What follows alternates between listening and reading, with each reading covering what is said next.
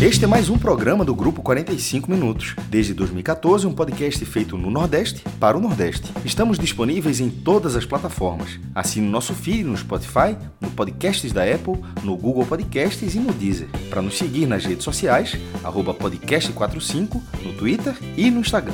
E se quiser debater os assuntos do programa com a gente no WhatsApp, é só entrar no grupo do Clube 45, apoia.se barra podcast45. Muito obrigado pela escolha e pela confiança.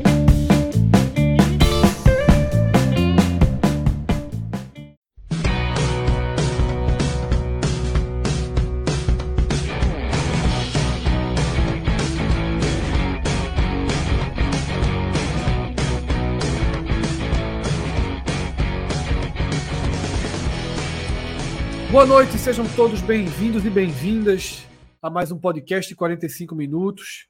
O último raiz de 2023. Tá? Eu sou Fred Figueroa, divido esse programa com Cássio Zirpoli, Arthur Silva e Tiago Minhoca. Tá?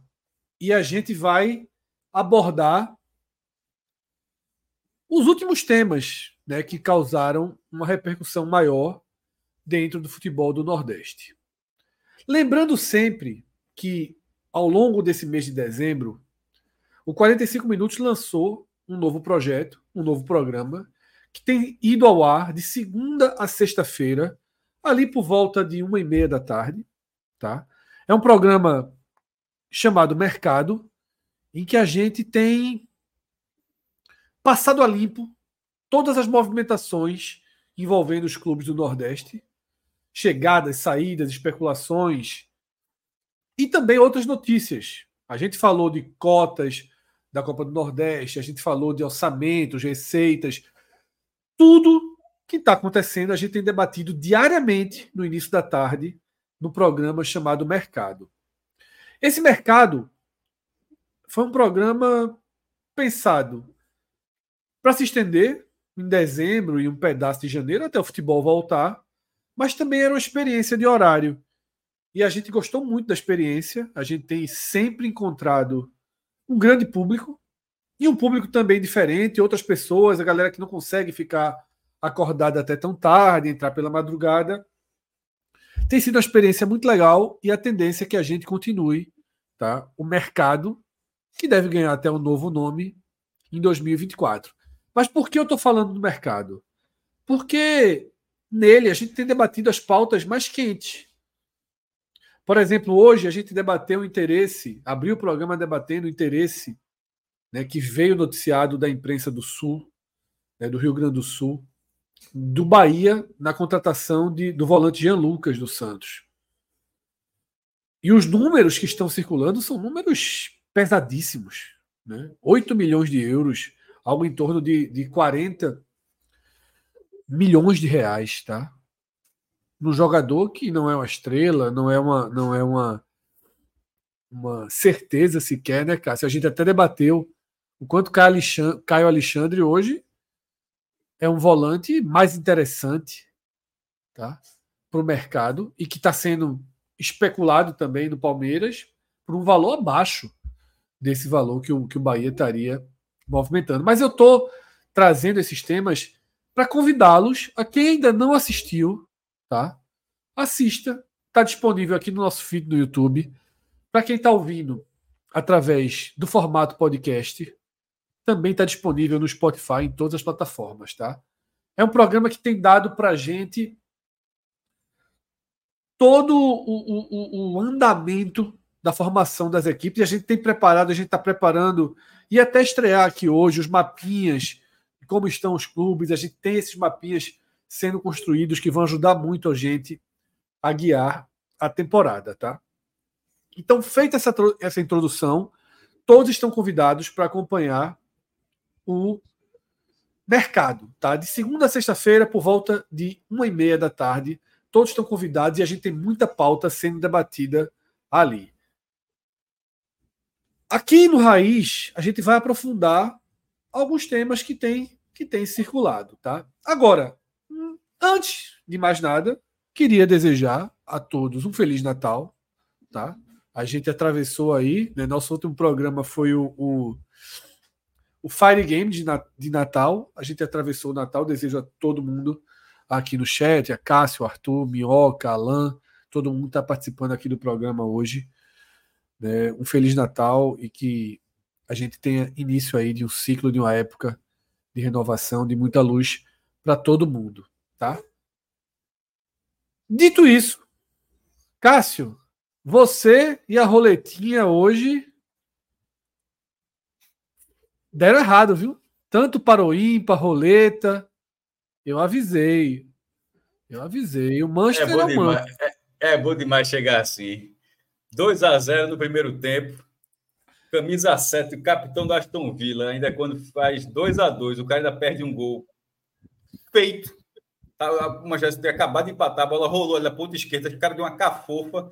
Aí, para completar, cinco minutos depois, uma bola na área, o cara, o cara tenta cortar um escanteio com a coxa e o United faz terceiro. Meu amigo, com um capitão tão produtivo quanto esse do Aston Villa hoje, não tem bet que bata, não, meu amigo. Assim, a, a, o cara enterrou o time. O cara enterrou o time na reta final, mas é isso.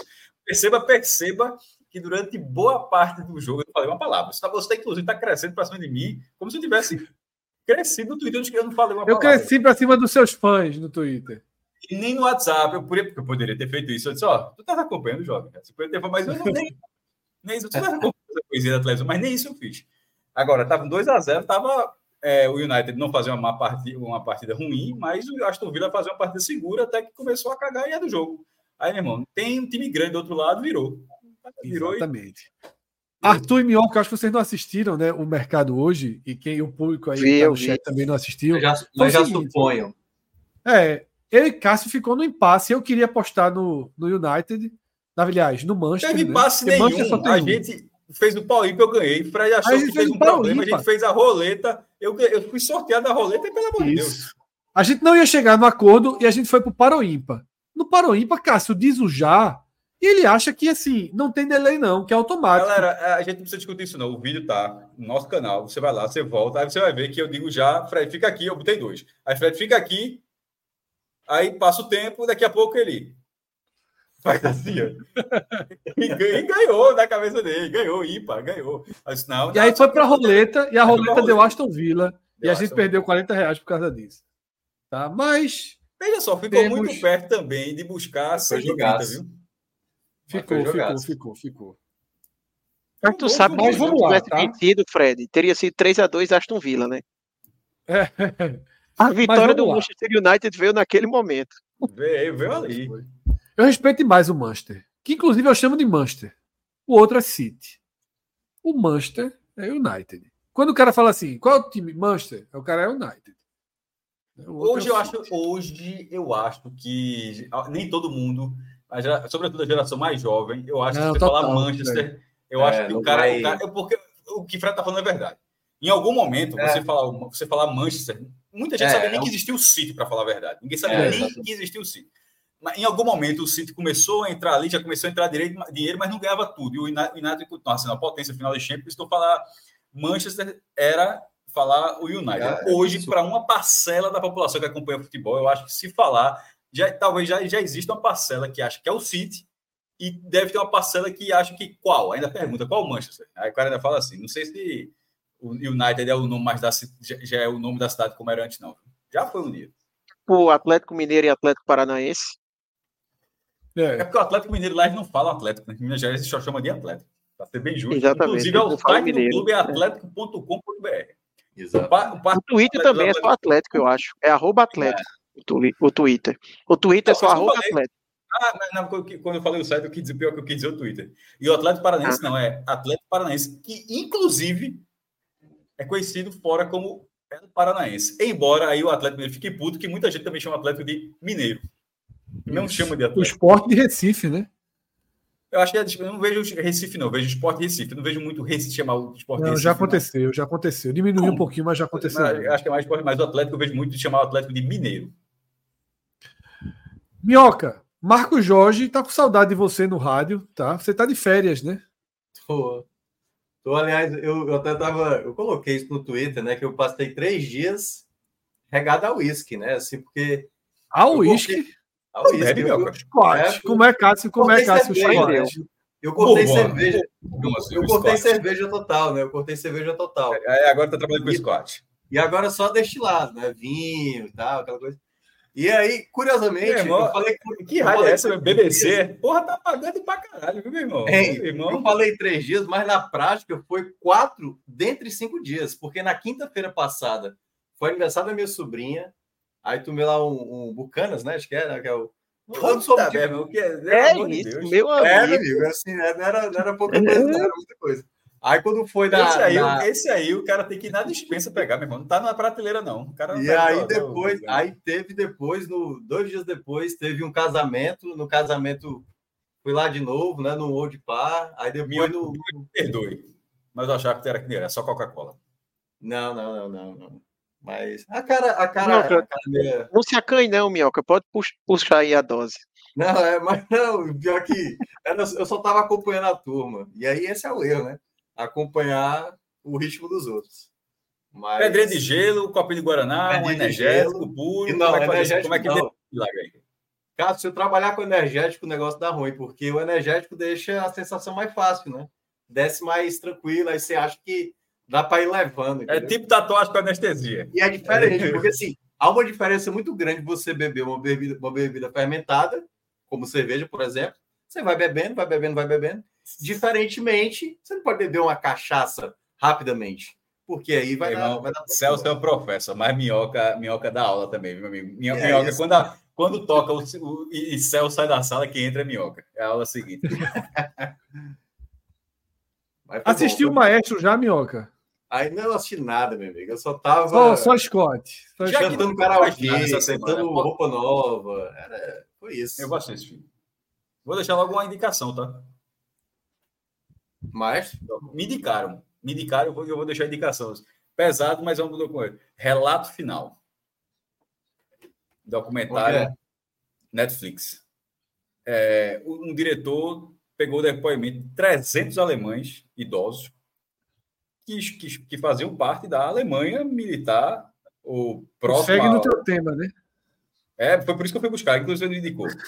É, mas assim, mas nesse caso é documentário, né? Assim, é impressionante. Assim, os, os arrependimentos e as convicções, mesmo tanto, tanto, tempo depois, de que o cara não estava errado. É negócio Amanhã tem. É, essa, até H-Menor. Por isso que eu, eu falei aqui como tem, se tivesse. Então, deve ter sido tem H-Menor amanhã, meu irmão. Não acaba hoje, não. Acaba só o eu raiz. Não se, é, eu não sei se. É, enfim, vamos. Mensagem de Atos aí, ó. Mensagem de Atos. Minhoca só toma uísque que possui idade para pedir seu próprio uísque. 18 anos para lá, né? O homem é forte. É, é, não, peguei os de 12 anos. Peguei ali 12 anos e tal. Mas é isso. É, tá forte. Mas vamos lá. Vamos lá. Diógenes fez um pedido bom aqui, ó. Muda logo aí de raiz para Gamenon e, e segue aí no. Mas eu acho sempre melhor. Eu acho que a gente ainda é, já tem, vai fazer uns dois anos que eu acho que a gente insiste em falar de futebol. Temos dois anos que essa bola tá quicante só, meu irmão. Esquece isso. Esquece isso. Mas vamos lá, tá? Mas vamos, vamos falar lá. de futebol. Vamos falar de futebol. Eu queria começar com um tema que ecoou né, no Recife na semana passada. E foi um tema que gerou hum, algumas dúvidas em mim, assim, porque ele explodiu de uma forma meio, meio sem muito nexo. A gente até debateu no grupo um pouco, tá? E eu achei assim um pouco até daquela, daquela definição da era da pós-verdade, né, que a gente vive. Porque eu estou falando da entrevista do presidente da Federação Pernambucana de Futebol, Evandro Carvalho, que na verdade ele entrou no programa de Edinaldo Santos, né, na Rádio Jornal. Para quem é de fora, é a principal rádio é, que cobre futebol em Pernambuco. Tá? E Evandro entrou na rádio para dizer que, por conta da postura da imprensa de Pernambuco, tá? a CBF, Edinaldo, em, que já nem é mais presidente, mas então presidente da CBF, freou uma costura que Evandro disse que estava fazendo e que estava muito adiantada para ampliar o número de clubes na Série D e assim trazer o Santa Cruz né, para a competição. todo mundo que assiste nosso programa sabe quem é Evandro. Quem é de Pernambuco, quem é da Bahia, quem é do, do Ceará, quem é de outros estados. Até porque as declarações de Evandro têm rodado né, o país, assim, pelo menos no Nordeste, declarações muitas vezes absurdas, né, que viram ironias, que viram chacota. Tá? A última foi aquela, né, de que o futebol pernambucano estava muito bem, de que o esporte era um dos dez melhores do Brasil, de que o Náutico estava voando, né, e que o Santa Cruz só não estava bem, bem, bem dentro de campo, mas que Antônio Luiz Neto tinha feito uma grande gestão, deixando aí meses e meses e meses de salários atrasados dos funcionários. E é, é, o que me chamou a atenção é que esse Evandro, com um histórico gigantesco de bravatas, né? Falar coisas que não acontecem, cenários irreais. Uma simples declaração de Evandro, uma simples declaração de Evandro, solta, sem base, sem muita lógica, tá? gerou uma certa inquietação, Arthur, na torcida de Santa Cruz. E eu passei a receber muitos prints ali, WhatsApp, né? Prints de torcedores de Santa Cruz indignados com a imprensa, tá? Porque a imprensa de Pernambuco atrapalhou, porque não é virada de mesa, porque compraram, inclusive, trecho a trecho da, da fala de Evandro, né? Que ele diz que não é virada de mesa, que o regulamento, você não muda o regulamento ampliando o número de equipes e tal e tal. E o que mais me chamou a atenção, o que completa para mim essa, essa história, é que eu não vi, eu não vi ninguém repercutindo, né? nem sendo contra nem a favor. É que eu não vi esse tema na pauta. Eu não vi é, é, é, canais, recortes, tweetadas, posts. Tudo bem, eu não ouço rádio, mas também não me parece um assunto. Eu acho que se tivesse sido mais debatido na rádio, teria chegado mais. Talvez o próprio Edinaldo, que ele entrou ali, tenha, tenha dito em algum momento. Aí eu fiz uma pesquisa hoje, Arthur. Vi que Edinaldo teve. Edinaldo Santos, no caso, é só para só não confundir. Edinaldo Santos que a, é, eu, vi, eu fiz uma pesquisa hoje, antes do programa, vi que teve. Tiveram algumas matérias ali em setembro sobre esse tema. E eu li as matérias. Foi uma matéria bem descritiva da Globo e uma matéria do Diário de Pernambuco. Tem uma de João também, o... falando o próprio Edinaldo, e Edinaldo dizendo que não vai é, É da Globo, a matéria da Globo. Essa é aqui, Cássio cita. E tem uma do Diário de Pernambuco que, convenhamos, o texto é bem favorável o texto abraça Evandro, digamos assim. É a matéria sob a ótica de Evandro.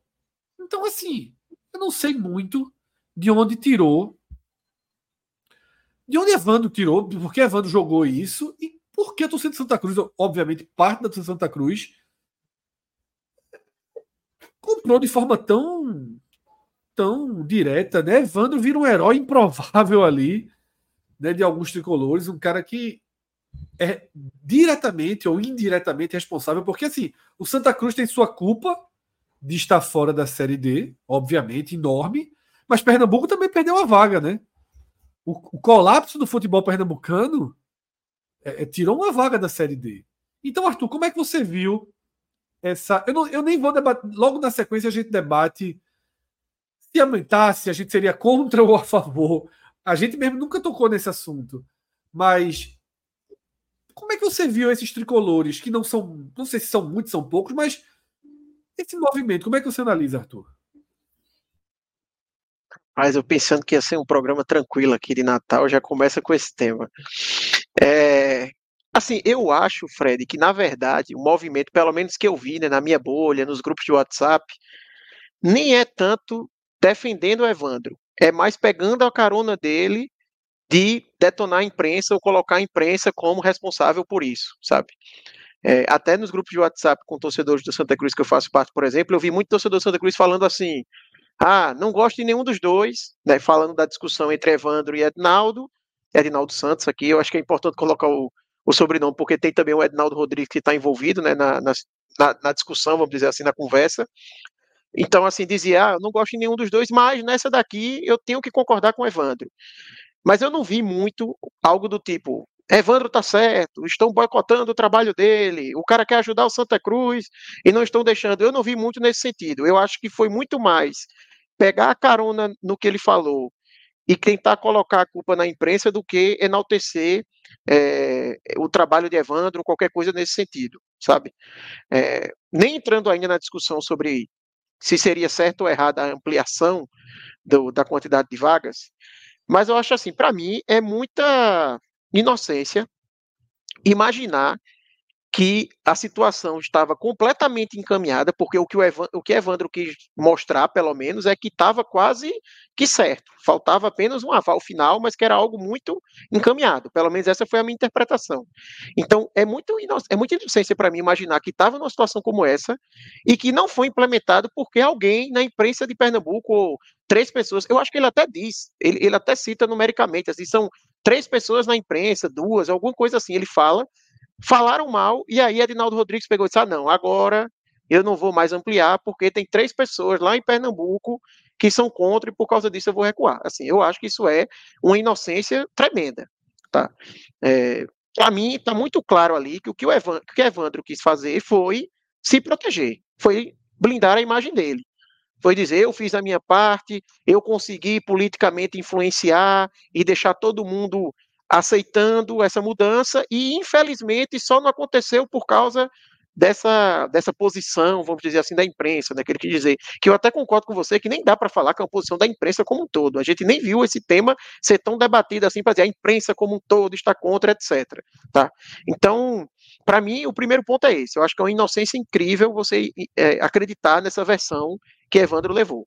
Né? Eu até acho que é, ele deve realmente ter levado o tema, ele deve ter pleiteado isso. Eu, eu não acho que, que isso não deve ter acontecido. Eu só não acredito que isso ficou a ponto de ser implementado e tudo mais, até porque existem nessas matérias que você citou declarações do próprio Edinaldo Rodrigues dizendo que ele é, não era favorável à mudança, salvo engano, por uma questão de tempo, não estava é, nos planos, etc. Obviamente, isso traria mais custos né, para a CBF, porque você teria mais clubes para custear ali deslocamento, hospedagem tudo mais. Então, eu acho que o primeiro ponto para mim é esse. Assim, eu não consigo, de forma alguma, acreditar nessa teoria que Evandro falou, porque para mim ela não é verossímil.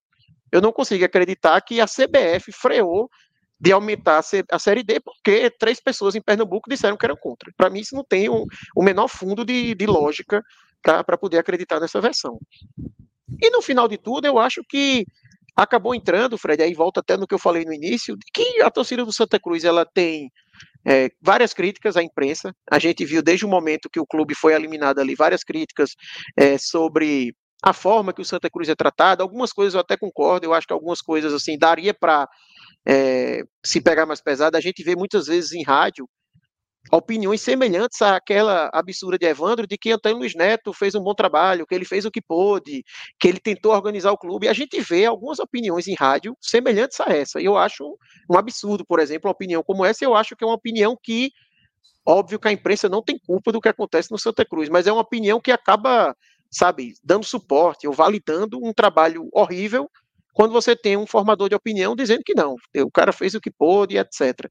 É, então eu acho que acabou entrando nessa linha e servindo como mais um motivo para a torcida colocar mais um tijolinho naquela reclamação e pegar um embalo, sabe? Eu vi dessa forma, assim, a, a repercussão que, que teve. Sabe, Arthur, tem uma coisa que, nessa questão de quando citam a imprensa de Pernambuco, é, que eu acho assim, meio. Eu acho uma declaração hoje em dia, em dois, 2024, né? Estamos em 2024. Que não faz muito sentido, porque eu não consigo identificar o que seria a imprensa de Pernambuco. Sabe? Eu acho que a imprensa de Pernambuco é, é, ela tá tão pulverizada, ela tá tão pulverizada que ela não tem uma unidade. Não existe uma unidade, um padrão de comportamento. Talvez essa seja a definição ideal. Não existe um padrão de comportamento da imprensa de Pernambuco. Porque o que, que a gente. Qual é o momento que a gente vive? Veículos tradicionais esfacelados, né, com redações mínimas. Um, dois, três jornalistas se virando, fazendo matéria de, de tudo. Tá? Você não vê hoje no diário, no Jornal do Comércio, nenhum tom é, é, é, analítico, né? Nem tem como, não tem como, não tem gente, não tem estrutura. Nas próprias rádios, uma limitação de viagem muito grande, menos pessoas trabalhando. Então, assim, é, eu acho muito. É, e você, você ouviu o programa de rádio, você ouve o nosso canal. São leituras né, tons completamente diferentes. E a gente ainda tem agora o advento, e aí no Brasil todo, Pernambuco até engatinha um pouquinho nisso, nem é dos mais desenvolvidos, né, das coberturas ramificadas de cada clube, né? Os canais de cada clube que tem o mesmo peso hoje em dia, tá? Um canal de Santa Cruz, um canal do Náutico, um canal do Esporte, eles têm um peso muito parecido com uma rádio. Tá? Eu não sei hoje se algo que for falado na CBN, na Transamérica, tem um peso maior ou menor do que algo que for falado no é, é, é Timbucast, né, no, no, canal de Alessandro, e, e, nesses, no Beberibe. Hoje tudo tem a capacidade de circular muito parecida, porque na verdade os recortes vão para as redes sociais e acabam alimentando mais do que os conteúdos em si. E eu não vejo, e eu não vejo essa unidade. Então, assim, fala da imprensa. Quem falou também foi, foi Anderson, né? Na, revoltado naquele caso que na, do, do, vazamento da, de uma não relação. Ele, ele queria apoio, na verdade. É... é... e aí com, algumas pessoas abraçam o discurso, né? Ah, está assim porque a imprensa. Não, veja só, não existe imprensa de Pernambuco, pô. Imprensa de Pernambuco, ela é uma soma de vários perfis, de vários padrões. Não existe uma unidade. Eu acho que até essa unidade era mais clara há 15 anos, há 20 anos, mas hoje é tudo muito solto. Tá? Eram menos veículos, né, Fred?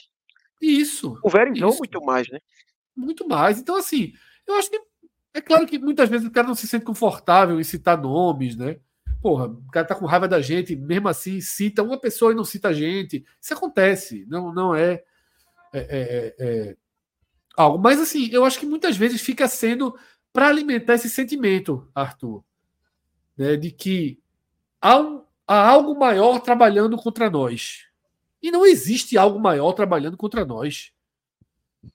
Tá? Não existe. Podem ser vários defeitos e problemas que é detalhe. A imprensa, os veículos, os canais, os sites, todos têm muitos problemas. Tá? Todos têm problemas, limitações graves, todos temos problemas. Tá? Eu acho isso, então, é, é, me chama um pouco a atenção essa pasteurização que tenta se dar. Tá? Cássio Minhoca, querem falar algo dessa desse é. recorte de, de, de, Pode seguir. De o que que você falar? De o que? Só para ficar curioso. Esse recorte, Evandro, essa, esse, esse cenário criado por Evandro ali naquela. E como alguns tricolores repercutiram. É, eu acho que é mais na linha de, da parte de alguns torcedores do Santos como repercutiram, porque o Evandro eu acho que ele está na dele. Ele, não estou dizendo que é certo, não, mas estou dizendo que ele está fazendo algo que ele fez outras vezes. É, é um, ele foi mais incisivo dessa, entrou na rádio, é, confrontou Edinaldo na rádio, é, discutiram ali e tal, uma forma bem guerra fria ali. É, ninguém ficou mandando o outro tomar nenhum, não teve isso, mas foi uma guerra bem fria. Ó, é, reclamar muito da postura, do outro reclamar da postura, mas é cada um respeitando a vez do outro falar e tal. É, mas eu não consigo ver exatamente como é Evandro dizer que fez a parte dele e por isso não rolou. Não, eu não vejo dessa forma. Eu acho até que talvez ele esteja. Eu acho que, que, que se não conseguir, é que talvez ele esteja é, pavimentando um cenário. Mas eu acho que até o. Porque esse discurso acaba sendo muito cômodo. Porque se conseguir, ele pode, poderia dizer, por exemplo, mesmo com a imprensa trabalhando contra, conseguimos ampliar. Ou se não conseguir, trabalharam muito contra e aí atrapalhou. A, a, a, essa versão ela acaba sendo muito favorável a qualquer coisa que aconteça daqui para frente. Ou ampliando e o Santa Cruz entrando, ou o Santa Cruz não entrando. É, porque um eu acho é, que foi um isso é... que ele quis vender, Cássio. Não, não que eu concorde, mas eu acho que é isso que ele quis vender. Isso. Uma é colocando um grande problema para não ter rolado, e outra é dizendo a grande luta que foi, o grande mérito de conseguir ampliação, mesmo com tanta gente trabalhando contra. E, e aí, passando desse ponto, eu vou para além de Fred, eu acho que o torcedor do Santa Cruz está no direito de querer jogar a Série D, da, da, da forma que for e tal, mas dentro da. sendo um pouco, é, um pouco racional, é, sendo, tentando ser um, um pouco. É, um pouco racional nisso aí. Um, a forma como está a forma como como está se propondo, não há, na minha opinião, nada, acho que é o pouco o Fred falou, do que do que a imprensa de Pernambuco faça para que a série D não seja ampliada nacionalmente. Essa é uma escala nacional, onde a Federação Pernambucana hoje, ela pode, ter, ela pode ser, poderia, já Edinaldo saiu, mas o Edinaldo, ele, estava mais próximo, mas a Federação Pernambucana ela está muito atrás. Acho que é oitavo ou nono lugar no ranking. Tem muita gente na frente, com muito mais prestígio nesse momento, com clubes, com clubes numa posição, numa situação melhor no calendário. É... A do Paraná, se fosse o caso, a do Paraná. O Paraná está muito mal se fosse, se fosse, se fosse um caso. É um clube que é uma federação que tem um clube sempre na Libertadores, que tem outro clube muito, muito relevante, que é o Coritiba. É... ou a própria Federação de São Paulo, que se aqui se ampliar a vaga dificilmente São Paulo não seria, imagino eu, o estado de São Paulo não seria contemplado e já é uma federação que consegue colocar muitos clubes no, no cenário, cenário, nacional. É, então, quando foi a, a, questão racional que eu estava querendo dizer, é de não colocar todo esse poder. Eu vou dar um outro exemplo, que é uma galera não gosta muito, mas eu vou dar outro exemplo. É, se fala muito aqui em Pernambuco estou entrando no negócio era só toda a opinião, então, mas fala muito aqui em Pernambuco que o esporte vetou a entrada, já, já falei isso aqui algumas vezes, que o esporte vetou a entrada do Santa Cruz no Clube dos 13. É, isso seria lá 2000, 2001. Aí vou dos elementos. O Clube dos 13, para entrar, ele só foi ampliado duas vezes. Ele foi ampliado em 97 e em 99. Em 97 entraram três clubes, ele foi para 16 é, Coritiba, Esporte Goiás, eu acho que foi isso. E em 99, quando entraram Atlético Paranaense, Guarani, Vitória e Portuguesa. E aí o Clube dos Três chegou a ter 20 clubes. Mais para frente, Guarani e Portuguesa na última versão dele, lá em 2018, até, até, aliás, lá em 2011, quando foi implodido, só já tinha 18. Mas enfim, mas ele chegou a bater em 20 clubes. E aí teria tido essa suposta é, suposto veto do esporte em 2000 e 2001. E Luciano Bivar nega, que era o presidente do esporte na época, é, o único registro que há sobre isso em jornais é uma nota do Jornal do Eu já achei essa nota uma vez, a nota do Jornal do Comércio, que é, acho que isso era uma nota, era alguma coisa assim, que seria a permanência do Santa na primeira divisão, em 2001. Que assim, se condicionou que se em 2001 não era o Santa ficar na primeira divisão, o Santa vai ser do clube dos três. É como se era, fosse mais ou menos assim: a permanência do Santa na primeira divisão condicionará o pleito de, de, de entrar no clube, no, no clube dos três. Mas esse não é o ponto. Esse seria o veto do esporte. O que eu disse sempre foi o seguinte: não há nenhum registro disso. Nacionalmente, fora de Pernambuco, não se fala de que o esporte vetou a entrada do Santa. É um pouco disso que a gente está falando assim. Ó, em Pernambuco, o esporte vetou. Porque pensa assim, e eu sempre disse o seguinte: é, era unanimidade, para dar esse mesmo exemplo, era unanimidade para entrar. Inclusive, foi, um grande, foi uma grande polêmica na época, porque o Flamengo, em tese, concordou com o esporte, desde que o esporte dividir, dividisse, está na ata do Clube dos Três. Era muito dúbio o texto. O Flamengo concorda com a entrada do esporte, desde que o esporte divida o título, mas ao mesmo tempo o esporte coloca no texto de que não se submeterá aquilo para entrar. E, e, o texto para aí e o esporte entra. Porra, quem é que, quem é que venceu ali? É é um texto que fala: um lado diz que o outro só entra se, se dividir e o outro deixa em texto na, na, na ata que não se submeter aquilo para entrar e entrou. Então, é, é um, isso está, inclusive, está no livro, para a galera falar isso, mas está, inclusive, essa, essa parte, uma parte polêmica está no livro. Mas perceba que o esporte entrou. O esporte entrou. E eu sempre falei o seguinte: o Clube dos 13 ele era uma, uma, uma organização onde o esporte era um peão. É um peão que eu estou falando como se fosse um jogo, é, um jogo de xadrez. É um peão, tem peças muito mais importantes do Clube dos 13. E eu sempre tentei falar da forma mais racional possível para a galera, que era mais ou menos assim. Trate a entrada do Santa como uma grande verdade. E naquele momento, seria 2001, naquele momento já tinham 20 clubes no Clube dos 13. 19 querem a entrada do Santa Cruz e só o esporte não quer. Eu sempre disse o seguinte: cogite a possibilidade de que, se isso acontecesse, o esporte seria empurrado a mudar o seu voto Se o Flamengo, o Corinthians, o São Paulo, o Palmeiras, a Rede Globo, que já assinava todos os contratos, se todo mundo quisesse, e só o esporte, que, entre aspas, teria o direito a veto, não quisesse, isso não, então, não é razoável achar. O esporte vetou isso. Então, essa, acho não é razoável fazer esse pensamento. E agora, voltando para esse cenário agora, que é uma discussão que, nesse momento, ela é em Pernambuco. Essa discussão não está acontecendo em outros lugares. Então, não, não é uma questão de vai ampliar ou não vai ampliar. A questão é que, se não ampliar, não é porque a, a, a imprensa de Pernambuco. É, é, isso é, dá um, é, um, é um superestimar o poder da imprensa de Pernambuco para uma mudança de perfil da competição nacional, assim como essa, esse veto do esporte ao Santa Cruz em 2001 é superestimar numa escala muito grande a influência do esporte numa, numa, num, num, num, num conselho do Clube dos 13 para votar uma entrada, até porque todas as entradas aconteceram. Nunca houve veto. Quando, quando, quando o Vitória entra em 99, entra com o voto do Bahia. Quando, quando o Atlético Paranaense entra, já entra com o, Vitória, o voto do Coritiba. Do... Então, nunca houve veto.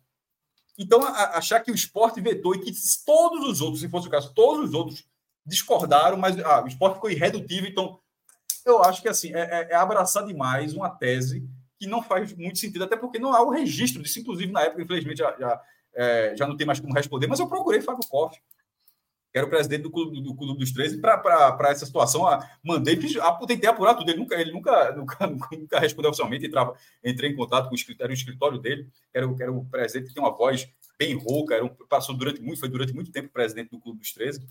Ele não é o primeiro, mas foi o presidente mais famoso do Clube dos 13.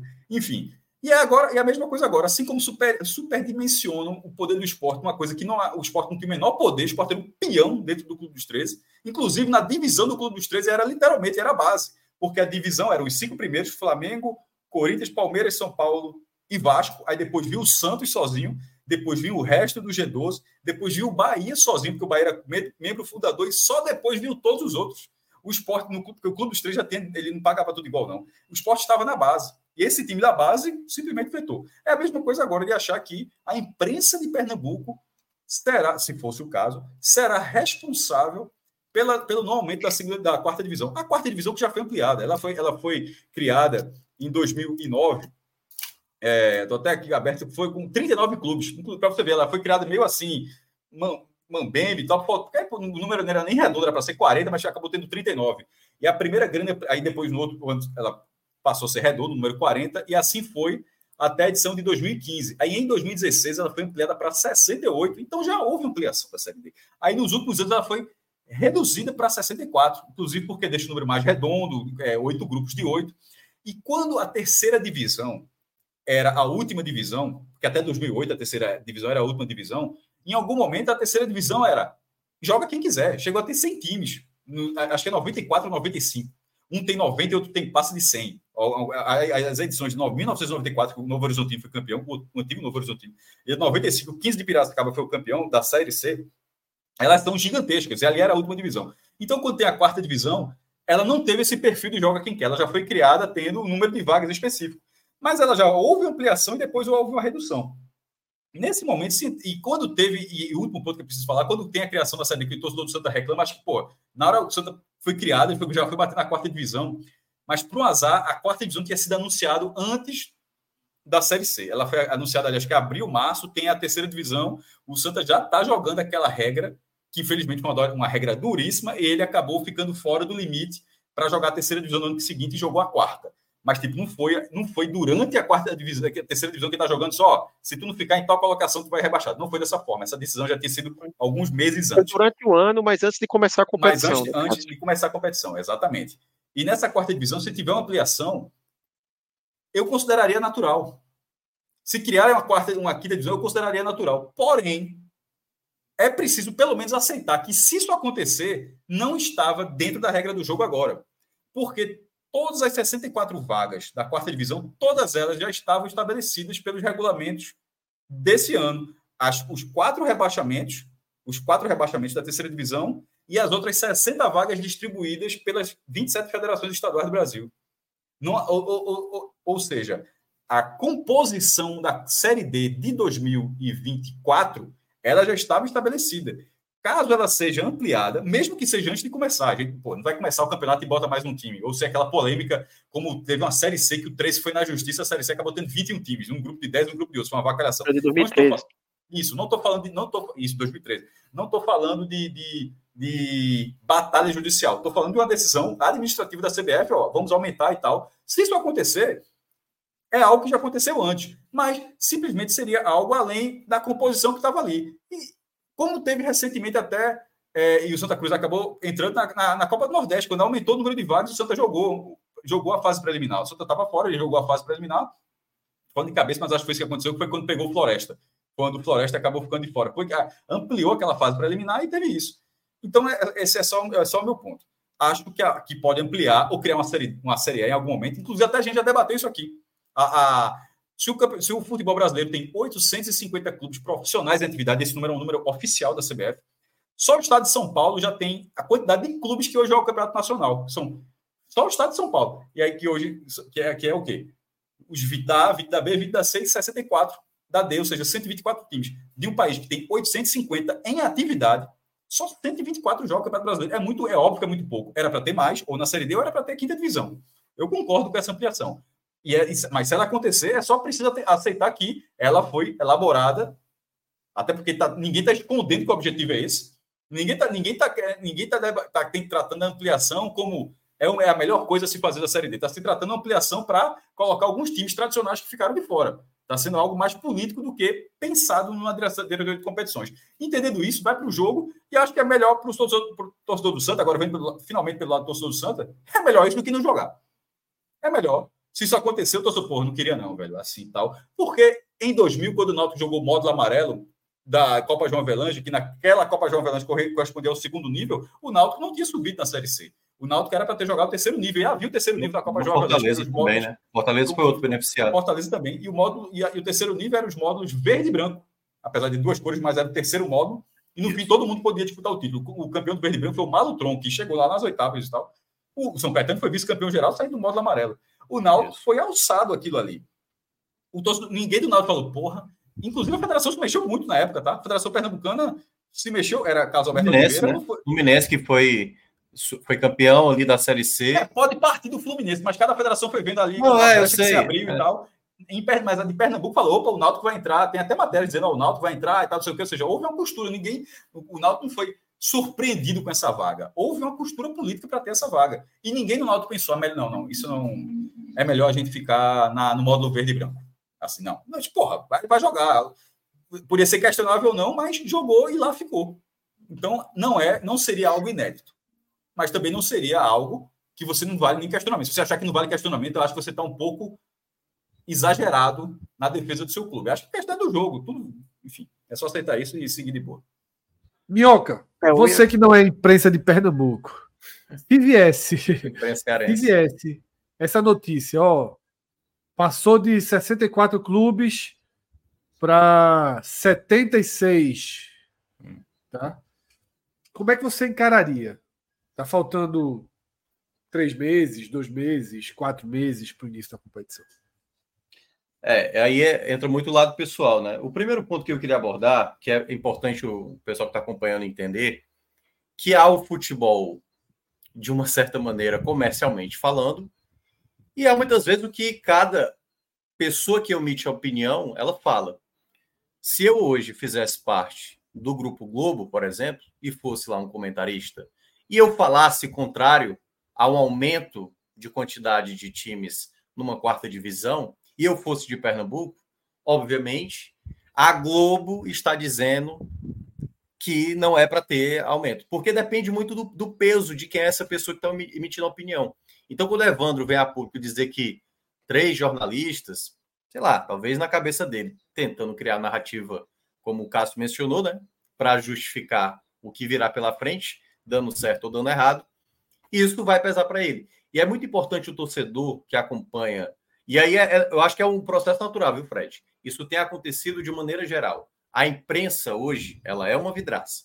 Então, você, não só no futebol, em diversos outros é, meios, né, sobre determinados assuntos, está sendo questionado cada vez mais, principalmente por conta, né, o, a participação hoje do espectador é direta. Então, a gente está aqui no chat direto uma Isso, pessoa é, já acusa, já todo diretamente. Mundo tem o mesmo, todo mundo, Isso. todo mundo tem o mesmo, tá, tá no mesmo jogo, né? Isso, exatamente. E aí é que tá. Não é a minha opinião na rádio onde eu comento, na TV onde vez ou outro apareço, aqui pelo YouTube, que é esse meu comentário, que é o comentário do podcast 45, é o comentário da Rádio Povo CBN, é o comentário da Globo. Cada um tem a sua opinião. E aí é onde entra, cada um vai tentar jogar com essa informação com essa opinião que é dita muitas vezes. O que aí, vou falar o que é a real do futebol, certo? A real do futebol tem vários, vários pessoas de imprensa, e eu tenho pouquíssimo tempo de imprensa, entrei em 2018 aqui na imprensa cearense. Eu sei que realmente tem profissional ruim. Aliás, tem profissional ruim em, em vários locais. Mas é muito importante destacar: federações, presidentes de clubes, TVs, têm um interesse comercial que essas competições tenham principal. Vou pegar o que está acontecendo na Europa ultimamente. Estão criando, criar, estão tentando criar uma Superliga que envolve os clubes mais ricos do mundo, com maiores torcidas, para fazer um grupo restrito, só que jogam essas equipes. A meritocracia para disputar essa competição não está sendo levada em conta, entendeu? E isso acontece na Copa do Mundo, gente, ampliou a quantidade de países por questões políticas. Então, e aí eu vou pegar um relato que aconteceu, acho que duas semanas atrás, né? O que agora me fugiu agora, Cássio, como é o nome do, do, do, jornalista lá da, da Globo, que sempre fala sobre os balanços financeiros, é o, Cape, é o Capelo, Rodrigo né? Capelo. Rodrigo Capelo. Rodrigo que fez até um ponto interessante, eu concordo com ele, que realmente uma equipe que é rebaixada da Série A para a Série B, ela não tem uma cota pelo desempenho, ela recebe nada. Só que há vários anos é assim. Ele até menciona lá no comentário dele que o Santos está sendo prejudicado e que ele falou quando o Vasco caiu, quando o Cruzeiro caiu, e é muito cômodo ele falar isso do Vasco e do Cruzeiro. O Santos, por exemplo, acabou de anunciar o Juliano, pô, que estava no Corinthians. O Santos vai ter ainda o melhor elenco da Série B de 2024, mesmo com todos esses problemas. Só que o torcedor não pode esquecer que a incompetência era do Santos, a incompetência é do Santa Cruz, a incompetência é do Ceará e do Fortaleza. Todas essas equipes que acabam sendo beneficiadas por essa jogada política de ampliar, como aconteceu na Copa do Nordeste, como pode acontecer na Série D, tudo isso é uma. Por, por, por, que, que não se debatia a ampliação da Série D antes de começar a Série D, por exemplo?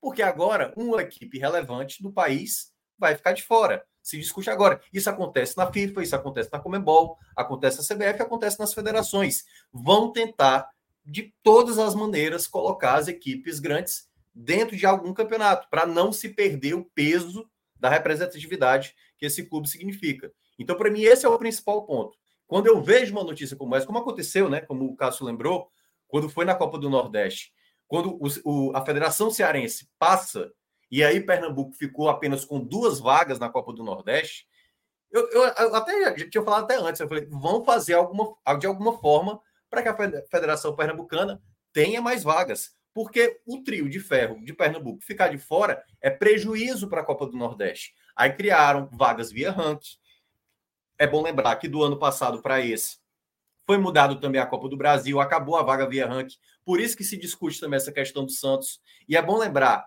a Federação Paulista ganhou mais uma vaga de Copa do Brasil, ou seja, era mais difícil ainda o Santos perder essa vaga.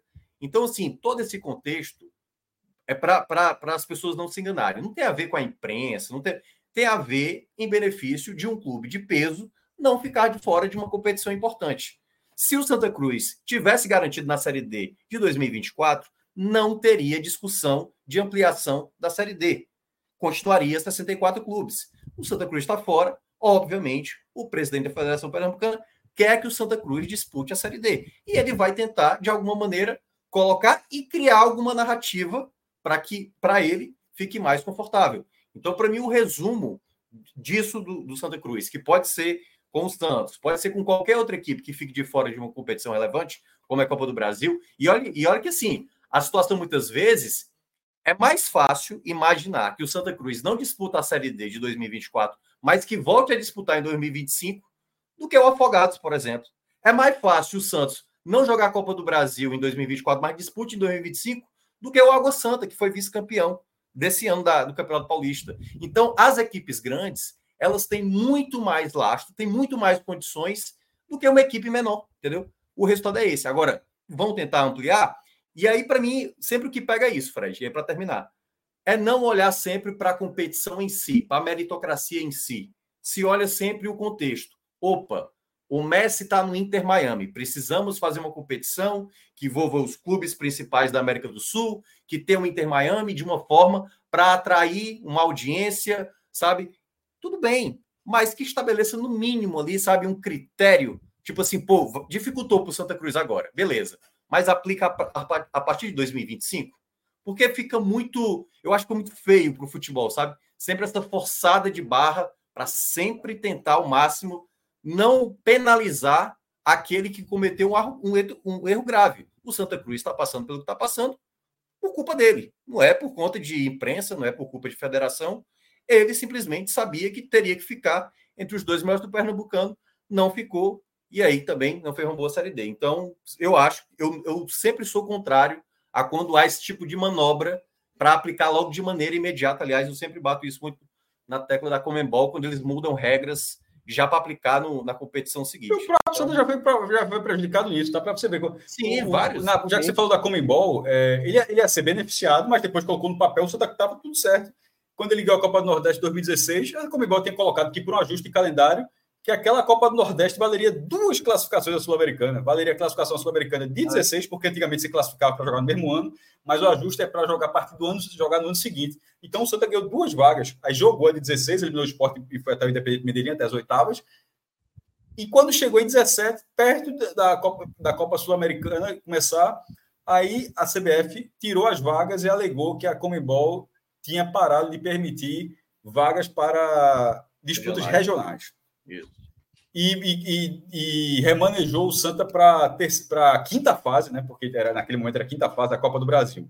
É, que já era oitava, não, já era oitava de final. Era oitava de final oitava, já. Oitava, era um absurdo. Né? 11, times, 11 times largavam na quinta fase e vinham cinco lá para formar 16. Era um absurdo. Mas, enfim, era, a quinta fase largou nas oitavas e caiu para o Atlético Paranaense, como, como o Arthur lembrou. É, pô, tem cara, tem, tem torcedor do Santa Cruz que não achou essa troca justa. Eu também acho que não foi.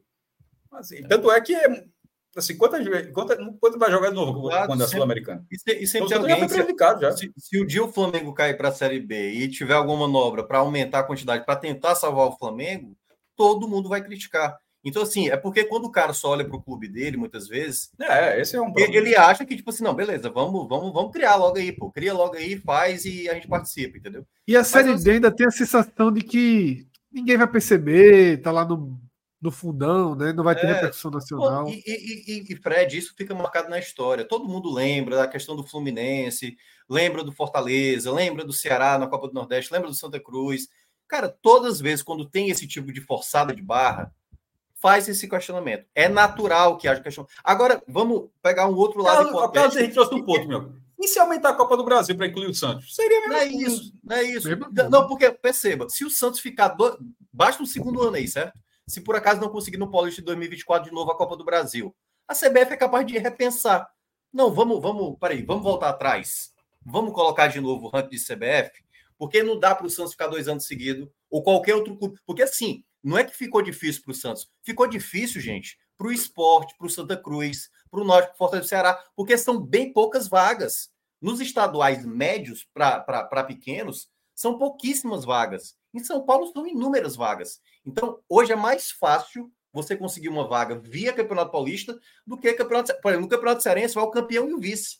Se Ceará ou Fortaleza não for campeão ou vice, e já aconteceu nos últimos anos, esse time tem que disputar a Fares Lopes, que é uma competição que ninguém dá a mínima. Ou seja, vai ter que se preocupar no segundo semestre para disputar uma Copa Estadual para garantir uma vaga na Copa do Brasil no próximo ano. Então, assim, muitas vezes se olha apenas o clube, o clube, quando ele está sendo prejudicado, né? Porque na, na prática ele só está sofrendo a consequência da incompetência dele. E aí se avalia uma maneira de contornar essa situação para dar esse benefício né, para o clube. Então, eu sempre eu, eu, sou contrário. Eu, eu, eu até falei, né, no caso da Copa do Brasil, para mim, Série A e Série B era para ter todas as, as 40 eu equipes. Eu fiz um sobre isso. Era para ter 300 times, pô. 400 estabeleça, times. estabeleça a regra antes, porque depois que você estabelece uma regra e aí acaba acontecendo uma coisa atípica, aí você vai ter que criar uma regra específica só para beneficiar um clube. Eu, Nesse eu caso, eu acho o erro muito grave. A, a, Copa, a Copa do Brasil, ah. ela não garantir os 20 times da Série A, a, a assim, ela, ela deixar um espaço onde um time da primeira divisão não joga a Copa Nacional, eu acho um erro muito grave. Ah, se você tentar explicar isso para qualquer outro país no mundo, ninguém vai entender. Ninguém Como vai é que isso é possível? É a tentativa, e agora isso vem dos presidentes das federações. É. A tentativa de supervalorizar os estaduais, pô.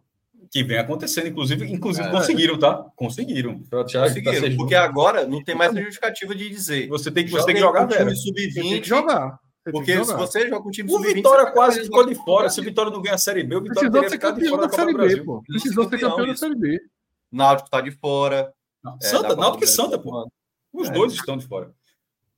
Um comentário, Fred, arrematando essa questão, que assim, lá no começo eu falei, né, que depois a gente podia discutir sobre a questão de aumentar ou não em si, né, se é certo ou errado, porque eu acho que existem duas discussões, né? a primeira é sobre o que Evandro falou, que a gente já falou aqui, que não tem nenhum, é, não me parece nem um pouco provável que a imprensa de Pernambuco barrou isso, e Cássio tocou num ponto muito relevante, né, que é uma discussão que a gente só vê aqui em Pernambuco.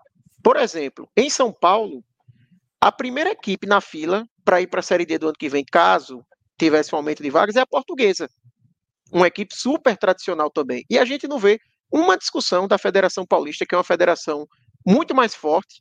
Né? Então, caso realmente fosse algo assim, está encaminhado, vai acontecer, todo mundo quer, será mesmo que a gente não, teria, não estaria vendo a Federação Paulista dando força a isso para ter a portuguesa jogando na Série D do ano que vem? Ou, por exemplo, em Santa Catarina, o Joinville é o primeiro na fila. Será que a Federação Catarinense, que é mais uma federação que está na frente da Federação Pernambucana, também não estaria dando, sabe, mais suporte a essa discussão, participando ainda mais para poder colocar um Joinville para jogar a Série D também? Então, é, eu acho que isso mostra como, assim, acreditar que estava tudo encaminhado e que não vai acontecer porque Edinaldo Santos ou qualquer outra pessoa na imprensa de Pernambuco é contra, não faz o menor sentido na minha cabeça. E a outra discussão é o que é que você acha sobre colocar ou não, que aí eu acho que cada um pode concordar ou discordar com o que Edinaldo Santos falou. Né? Eu acho assim, é claro e evidente de que se isso acontece, até porque, como o Cássio bem falou, ninguém está tentando nem esconder isso, se isso acontece, o objetivo é estar tá claro que seria para beneficiar o Santa Cruz. Sim.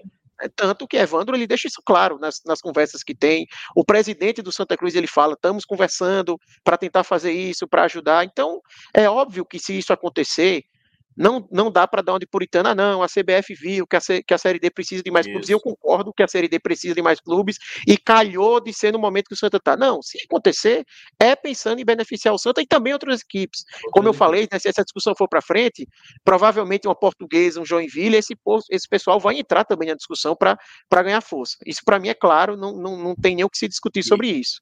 E, e é... Eu não acho que é um absurdo tão, assim, um enorme absurdo isso acontecer, porque a gente sabe como é o Brasil, a gente já viu isso acontecer. Né? Eu não acho que chega no nível de uma João Avelange, que foi uma mudança maior, envolvendo todas as divisões, quase que uma não, reorganização do futebol eu acho, que, acho que viraria uma viraria uma greve torcedor, assim, um, é, porque o torcedor do Santa Cruz brinca com esse negócio do Náutico. É, sim. o Náutico, é. Seria algo menor, eu acho tá paralelo. Devendo, tá devendo a Série C, Agora, o Náutico falaria, falaria certamente falaria que o Santa tá devendo, eu, tá devendo a classificação é, Série C. Eu acho, acho que mas pra, pra, greve torcedor ficaria. É, para além da greia, para além da greia, eu acho que quebraria uma sequência de linearidade sem viradas de mesa no futebol brasileiro. Quebraria uma sequência. Agora, a gente despertaria. Na Copa do Nordeste. A gente é, teve não, aquele movimento na Copa do Nordeste da preliminar. Eu acho que seria semelhante aqui. Melhor dizendo, na seria semelhante do Campeonato Brasileiro. Na estrutura ah, do Campeonato sim, Brasileiro. Tá? É, quebraria. Porque você, ah, a competição nem começou, aumentaria, não, mas você está mexendo com os estaduais do ano passado, foram disputados Sim. uma regra, tá? O clube pode dizer, ah, pô, na rodada final para mim não valia nada, se eu soubesse eu teria. Você se mexe. Botar, qual o problema disso, na hora que você colocar isso? Porque a regra, a regra seria feita para adequar quem vai entrar. Porque a regra pode ser, ó, essa, as próximas vagas serão distribuídas pelos estados, ou a, a, a, as vagas serão dadas para o quinto colocado em todos os grupos do ano passado, ou as vagas serão dadas de forma corrida os melhores ranqueados no ranking da CBF. Que tem. Você pode fazer da forma como você quiser. Ou seja, você criaria uma, uma regra sem que, sem que as partes envolvidas soubessem que elas estavam disputando Mas, Cássio, aquilo ali. Ó, tá entendendo é o problema? Eu estou entendendo, mas é por isso que eu sempre fui defensor toda a esfera mundial, certo? Toda regra que está sendo estabelecida. Tem que ser implantado ano depois. No mínimo, no mínimo, dois anos para frente. Nós estamos em 2023. Se a discussão vai ser fechada agora, é a partir de 2025. Não tem como você aplicar isso no ano seguinte. Porque aí é onde entra exatamente a forçada de barra. Porque, vamos lá, 2025 isso vai acontecer. Vai aumentar o número de vagas. Beleza, o Santa Cruz vai disputar a, sé a série, o Campeonato Pernambucano 2024. Acontecer é coincidência, né, Minhoca? Ele vai ter uma vaga a mais. Não é apenas duas vagas para a Série D, são três. Então ele vai ter até uma tranquilidade melhor. Agora, tentar forçar sempre essa situação, é por isso que eu, eu discordo muito dessa ideia de sempre da implementação já no ano seguinte. Ó, por exemplo, como foi o que o Cássio mencionou, que tinha a vaga garantida, o campeão da Copa do Nordeste, o campeão da Copa Verde, quando foi a Comembol. Não tá valendo, já não tá valendo já no próximo já. Quando aumentou essa questão também, é, a Sul-Americana, que agora, agora vai passar o segundo colocado. Fizeram isso depois que eles colocaram, por exemplo, o calendário para todas as confederações da América do Sul. Aí todo mundo teve que alterar. A CBF teve maior problema esse ano para tentar ajustar o seu calendário. Então, para mim, e, e, aí é bom lembrar, né? Para quem não lembra, que isso foi para mim o maior absurdo. Os clubes da Série A de 2023 tentaram o máximo reduzir o número de times rebaixados. Os times da Série B desse ano podiam disputar essa Série B só valendo três vagas. Por quê? Porque era muito confortável porque lá estava o tal G12, né? Para tentar proteger, tá no mudo, Cássio, para tentar proteger o máximo possível esses clubes, porque se tivesse tido, olha que coisa, o Santos não teria sido rebaixado, entendeu? E teria ficado na melhor maneira possível. Mas é, é justo como equipe que caiu para ser B. de novo. É, mas esse exemplo, e o que é foi para ver como, como, de vez em quando a gente espera, a gente espera um senso de organização de quem está organizando, e de vez em quando não tem. É isso que Minhoca, que Minhoca falou agora, dos que seria Z3, e a gente aqui, a gente na inocência da gente aqui, na ingenuidade da gente aqui, no, a gente falou, isso não tem, vai, vai virar um bolo jurídico.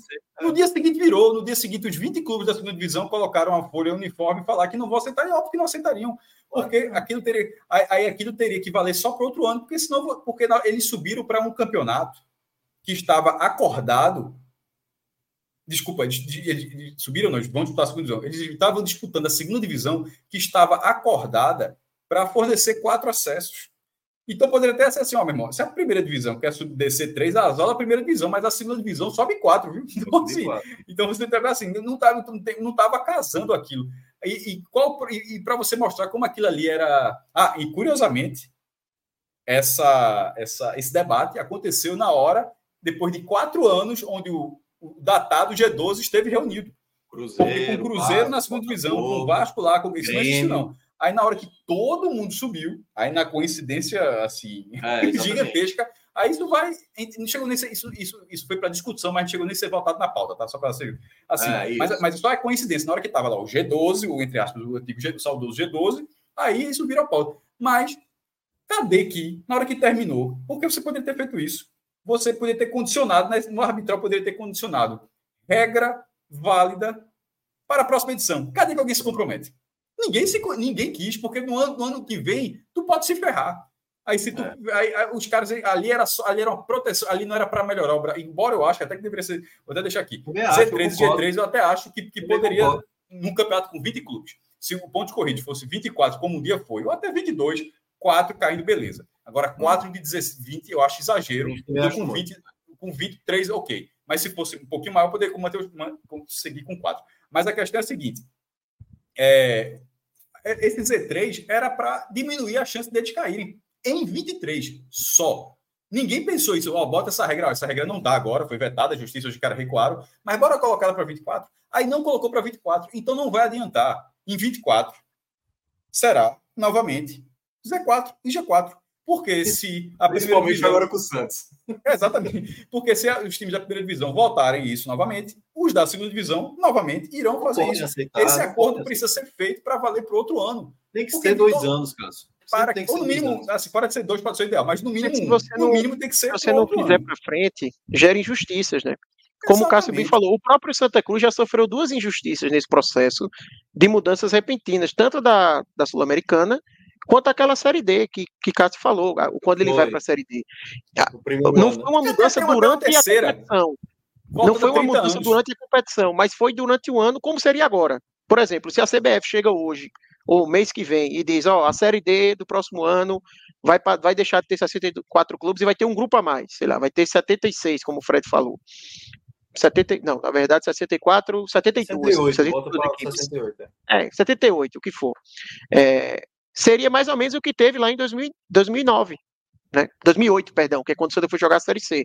Foi anunciado antes da competição mas foi uma mudança de regulamento perto da competição começada. Então, é por isso que eu digo assim, eu não acho que é algo absurdo, que seria o fim do mundo, é algo inimaginável, pelo que a gente já viu acontecer, e quando isso acontece, gera injustiças, como o Santa Cruz foi vilão foi vítima das outras vezes, ele agora seria o beneficiado.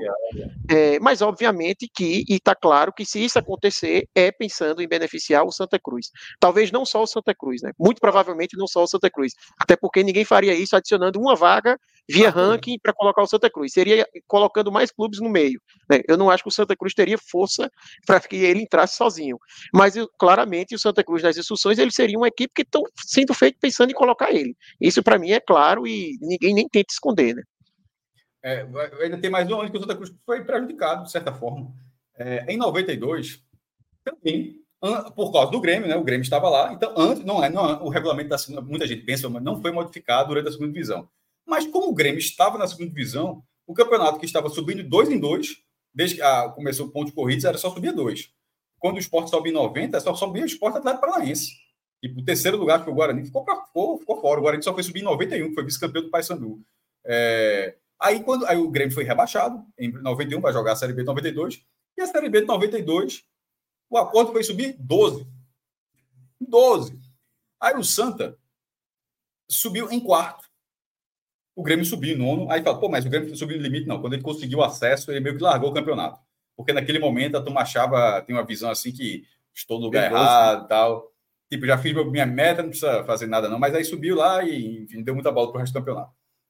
O Santa subiu em quarto lá na frente, chegou na semifinal e tal. Aí quando vai para o Brasileiro 93, que de 20 passou a ter 32 times, e ele foi dividido em quatro chaves, os principais times ficaram na chave A e B e os outros dois na C e D, onde ficou inclusive Vitória. Aí, é. para ver até a diferença dessas a chaves. B, a e B não tinha nem time rebaixado, né? Não só rebaixava, caiu, tinha isso. Não, não, não, os rebaixados não seriam da A e B, só seriam do C e D. E para a fase final, que eram dois quadrangulares, o, os, cada grupo, o grupo A e B, cada um classificava três times, e do grupo C era um e do grupo D um. Aí o Vitória foi um desses times e o Remo foi o outro. Aí faz os dois quadrangulares e lá o Vitória foi muito bem, ganhou um dos quadrangulares e disputou o título com o Palmeiras. O Santa subiu em quarto, o que era para ser um acesso para jogar uma fase principal, ele acabou ficando, eu não sei se é C e D, mas ele ficou num dos grupos dos times mais fracos e com risco mais de rebaixamento. O Grêmio, que subiu em nono, foi para cima. Foi para o grupo principal. É. Foi para o grupo principal. Então, tá, então assim, porra. É... A, história, a história do futebol brasileiro, né, Cássio? A gente até tá, tava fazendo apuração. 92 foi Paraná Clube é. Vitória, campeão e vice, tá? E os dois é. estavam no de baixo. É. a gente tá, a gente tá fazendo uma apuração aí para a questão do G7 e tal. A gente chega ali nos anos 80, é isso. Criar uma regra de que tinha a questão do público, da audiência. Então, assim, é, é para o pessoal entender essas coisas que são feitas não é olhando para o bem da competição, quer dizer, até olha para a questão comercial. É óbvio que o Santa Cruz não está disputando um campeonato nacional, o Santos não está disputando uma Copa do Brasil, pesa contra a competição. Mas esse tipo de manobra, que aí eu acho que é o que o Fred estava falando, já tem há tanto tempo essa questão da organização, que quando a gente vê um movimento como esse, remete para a gente que é né, da antiga geração a gente tenta meio que contextualizar por isso. Pô, estão tentando dar aquela virada de mesa, apesar de ser uma virada de mesa, dar uma forçada, porque tá, vai dar uma enxada para tentar beneficiar mais clubes com essa situação. Então, eu acho que é, é uma coisa que, queira ou não, vai ser, vai ser sempre debatida. Né? Enquanto tem essa forçada de situação, vai se gerar o debate. Enquanto tiver uma situação mais organizada, como a gente viu o futebol brasileiro, e aí volta a falar para aquela primeira coisa que o Fred mencionou, né? Essa questão, por que, que hoje em dia a imprensa talvez não esteja tão mais afiada como já foram um dia? As coisas de, mudaram muito, né? Tanto seja da, da própria audiência, como também da própria cobertura. Hoje em dia você não consegue mais ter um repórter dentro de um vestiário sabendo o que se passa lá dentro. que é que acontece de bastidores. Hoje em dia, um clube é muito mais fechado. A gente sabe das escalações de quem joga e quem não joga uma hora antes, como todo mundo, entendeu? Então, são novos tempos e isso é. faz parte também da, dessa época. Agora, só uma última frase, Fred, assim, que foi o que o Cássio falou também. Uma coisa eu discordo totalmente de Adinaldo, assim. O que é melhor para o Santa Cruz é, obviamente, ele jogar a Série D de 2024. Eu acho que é melhor, pô. É, é, essa história que, que ele fala assim, ah, não, a gente só, quer o que Quem tem que estar tá preocupado com virada de sabe? mesa, quem tem que estar preocupado com virada de mesa é quem debate a integridade do futebol brasileiro a justiça, o senso de justiça. E aí, muitas vezes, é a imprensa mesmo, né, patrocinadores, CBF. Tá? Eu acho que assim, uma coisa é o que você considera que deve ser o um modelo, porque assim, o senso de justiça, a sensação de justiça, a sensação de integridade, ela é muito importante. É o que eu repito, na estrutura do Campeonato Brasileiro, a gente já entrou aqui duas gerações aí que não sabem o que é uma virada de mesa, pô. Palmeiras jogou segunda divisão, Corinthians, Corinthians né? Tá? É, porra, o Santos vai jogar. E aí você vai ter lá no fundão, se tivesse esse movimento, não, eu acho assim, arranharia o processo. Talvez nem o arranhão fosse. É. E por aumentar o número de clubes lá da quarta divisão. É. Ficaria é muito mais com um movimento, um ajuste. Seria muito diferente, porque é algo assim. A tendência é que isso aconteça em algum momento. Sei lá, daqui a cinco anos, se eu tivesse que apostar, eu acho que a Série D vai ter aumentado. Então seria meio que assim, anteciparam o que seria feito é, para beneficiar. Então, eu acho muito melhor. Eu não vou, eu não vou entrar nesse debate agora, mas para mim.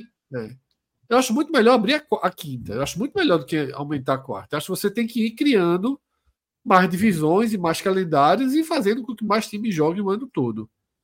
Eu não, eu não acho é uma possibilidade. Eu acho eu que prefiro, é.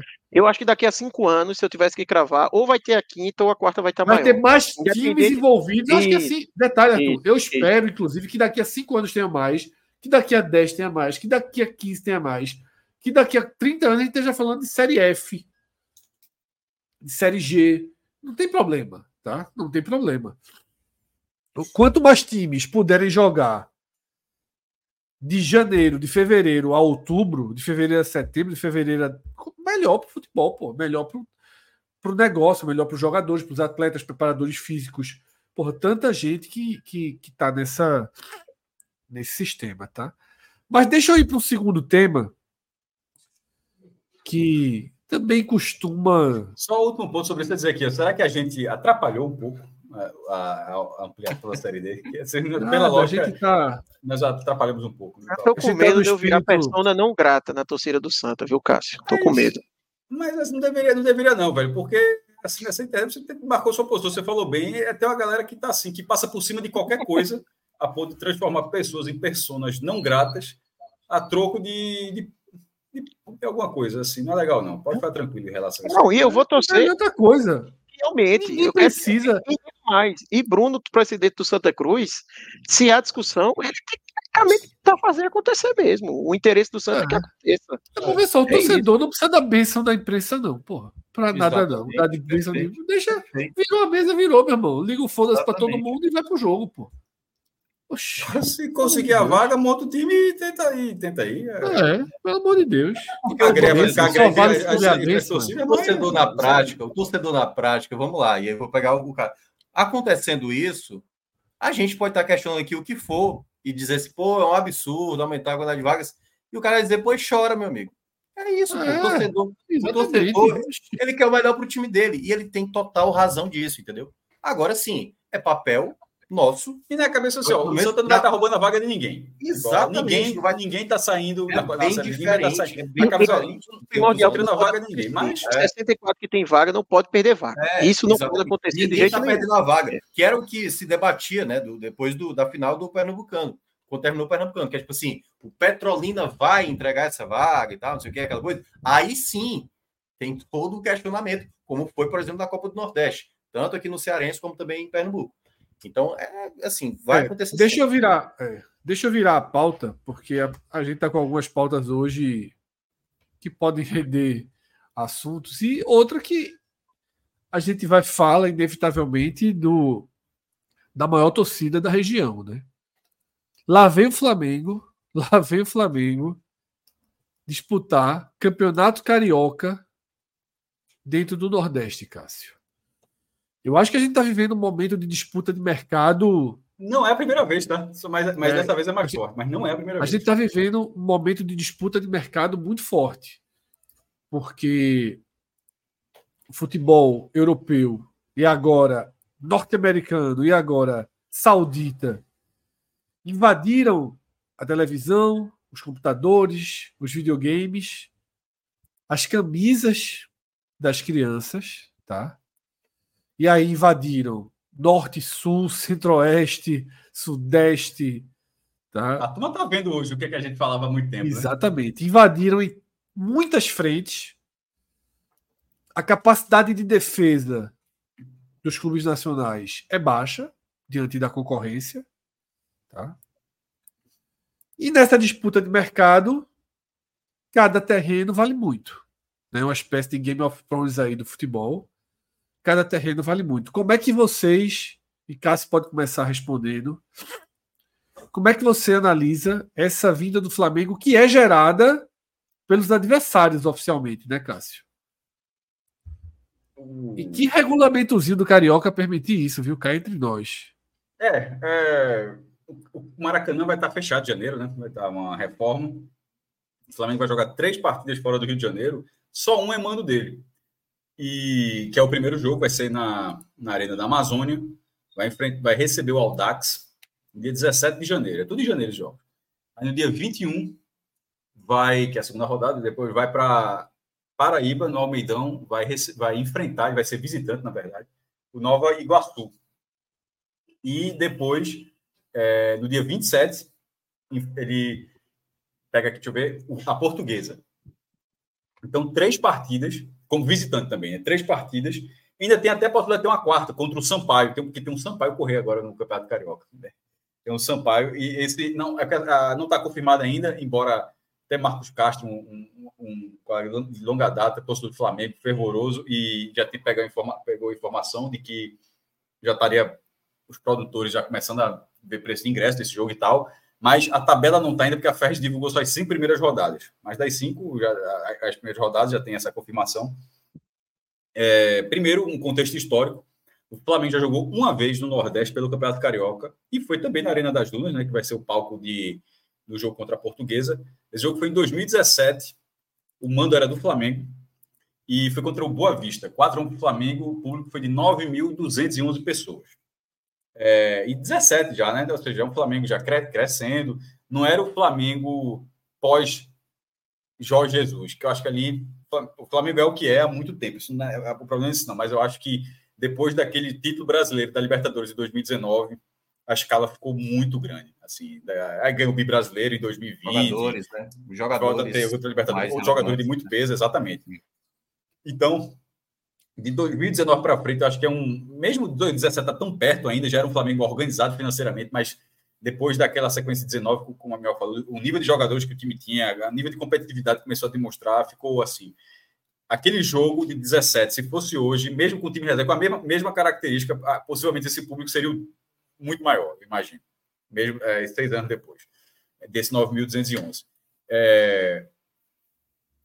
O que Fred falou da abertura, Primeiro ponto, eu vou. Veja só, eu vou dizer que o Flamengo está certo. O Flamengo não vai ter o Maracanã. O Flamengo é uma torcida realmente, genuinamente nacional. A torcida do Corinthians é uma torcida nacional também, mas grande parte dela é concentrada no estado, até porque o estado de São Paulo tem 44, 45 milhões de habitantes. Então, é, ainda que o Corinthians tenha a torcida visitante numerosa em qualquer canto do Brasil, não bate com o que o Flamengo faz é, tipo, o Flamengo joga com altos lá, bota 36 mil pessoas. Eu vou falar até um pouco desse jogo daqui a pouco. Então, é, a, torcida do Corinthians é nacional, a do Palmeiras é nacional, a do Vasco também, a de São Paulo é nacional, mas esses cinco em, em escalas diferentes. A do Flamengo, ela realmente consegue lotar estádios em, na maior parte dos estados brasileiros. É, então, o Flamengo buscar nacio, clube nacional que é, de fato, inquestionável isso. buscar um momento que está sem o Maracanã. Porque o Maracanã, pô, ele não vai ganhar mais no Almedão do que ele ganha, ganha no Maracanã, não, tá? No Maracanã, ele, pô, o Flamengo jogou recentemente o Campeonato Carioca com 40, 50 mil pessoas. Os caras estão num momento que campeonato estadual, os caras lotam o Maracanã no campeonato estadual, coisa que nos anos 90 era inimaginável. Até em clássico era vazio de vez em quando. Então, a troca não é porque vai ganhar mais dinheiro no Almedão, não, é pela indisponibilidade, é, o fato do Estado não estar disponível nesse momento. Então, aproveitando esse momento, eu, eu acho absolutamente natural que o Flamengo faça isso. Como poderia até jogar no exterior se quisesse, meu irmão. Enfim, se, se tivesse público no exterior, enfim. O meu ponto não é sobre o Flamengo. O Flamengo buscar o dele e só de repente chegar um acordo, até porque nesse caso da Paraíba, quem buscou ainda o Flamengo, foi do Flamengo, foi conversar com o Flamengo, mas o mando era do outro time. Mas obviamente você pode conversar com o Flamengo, foi até a, a, a presidente da Michele Ramalho, a presidente da Federação Paraibana. E aí é o meu ponto focando exclusivamente no Nordeste. Ah, no Manaus, aí o podcast mais a gente analisa mais aqui o Nordeste. Eu acho frustrante que as federações da Paraíba e do Rio Grande do Norte tratem isso, porque a da federação está muito clara, Paraíba, ela, ela, ela, as federações precisam dar um aval. E no caso da Paraíba, não foi só dar um aval, o Flamengo pediu, oh, beleza, dá um aval aí. Foi mostrar o interesse, oferecer o Estado, pode fazer lá e tal, conversar. Tem foto dela, lá, nas redes sociais tem foto da, da presidente da, da, FPF, que também é FPF, com Landim, que é o presidente do Flamengo. Então, os, pré, os mandatários das federações estaduais da Paraíba e do Rio Grande do Norte enxergarem isso como algo positivo, não é para o Estado, porque a federação estadual só existe para um sentido. Aumentar os seus filiados. Se não for isso, ela não serve para absolutamente nada não precisa de nada. Pô, o Flamengo fala diretamente do governo, do governo do, da Paraíba, pô, ou com o governo do Rio Grande do Norte. A federação, a, a, o aval, o, o, que me chama a atenção nesse caso, é porque no, no, no Amazonas, embora tenha, vá ter um time na segunda divisão, ter outro na terceira divisão, os clubes estão crescendo, botou muita gente, mas o apelo popular é diferente ainda. São clubes novos que podem, que, é, como foi o Cuiabá, criar recentemente, vai criar uma cultura. No caso do Botafogo, do ABC e do América são clubes de tradição de, de muito tempo. E que, eu estou dizendo, esses são os da capital, são os grandes da capital. Mas, por exemplo, tem 13 e, e Campinense, Campina Grande, mas eu falei especificamente os grandes, os mais tradicionais das capitais onde ocorrerão esses jogos. A batalha desses clubes é muito grande. Boa parte do, dos torcedores desses clubes torce pelo Flamengo também. Então, e, e a batalha deles é para que, em algum momento, parte desse público tenha o Botafogo como primeiro time. Muitos têm, certamente. O Botafogo certamente tem um cara que só torce pelo Botafogo, um cara que torce pelo Botafogo e pelo Flamengo, com o Botafogo sendo a primeira opção, e um cara que torce pelo Botafogo e Flamengo com o Flamengo sendo, o segundo, sendo a primeira opção. Essa, ou até um outro clube, pode ser o Corinthians, São Paulo, eu quero dizer que tem, existe essa escadinha, existe esse, esse perfil de torcedor. Então, essa disputa interna de, de mercado que o Fred falou, né, disputa de mercado, ela é muito grande, ela é muito antiga e ela é cada vez mais difícil, porque agora ainda tem um fator internacional, que o cara. Tá, aí você fala, pô, e o que é que tem? O cara ser Flamengo, o cara ser City, o cara ser Botafogo. Para o clube tem um problema, porque em algum momento o cara pensa: ah, essa camisa não vou comprar do Botafogo, não, essa camisa vai ser a do City. Ou em algum momento, ó, essa não vai ser a minha mensalidade do Botafogo, não. Eu vou ser o off-hill, vou ser um sócio off-hill do Flamengo. Você é aquela categoria de sócio. Mas eu sou Botafogo. Eu, se passar na televisão, assisto. O cara mas se passar. Em algum momento, o cara começa a canalizar o recurso dele para outro caminho. Eu estou dando só um exemplo, assim, só um exemplo do que afeta. E essa disputa é muito antiga e muito dura para que a própria federação do Estado avalize isso. Então, o Flamengo buscar o Estado, eu quero jogar aí. Ou como jogar, jogou, jogou em, em, em, acho que foi ano passado, foi esse ano, contra o Altos, eu vou até ver o ano aqui, porque eu fiz esse post aqui só que eu estou decorando o nome, foi, foi em 22, pela terceira fase, Altos e Flamengo. O Altos é de Altos, mas o jogo foi em Teresina, no Albertão. O Altos colocou um ingresso mínimo de 150 reais. Foi o mais barato, de meio estudante de 150. O público foi 36 mil pagantes, 36.460, e a renda foi de 3 milhões e 600 mil reais. Com 99% do Estado, 99,9% do Estado torcer pelo Flamengo. Só que como o mando era do Altos, isso causou uma estatística muito curiosa. Esse jogo é a maior renda da história de um clube do Nordeste. Nordeste. É do Altos, porque o Altos era o mandante. Só que essa renda foi inteira fomentada pela torcida do Flamengo, que comprou lá o seu ingresso, e certamente o ingresso vai ser caro no Almeidão, vai ser caro na Arena das Dunas, da, na, das Dunas, e vai lá. Então, nesse cenário, isso vai acontecer com o aval das federações. Se a, a, se, a, se a, Federação da Amazonas deu, deu o aval, tudo bem, um problema da Federação da Amazonas, mas lá o futebol é diferente. Lá não tem ainda, é, nesse momento, clubes com esse nível de tradição como tem o Botafogo, como tem o ABC e como tem o América. É, citando, reforçando, citando os exemplos, só os exemplos da, das capitais.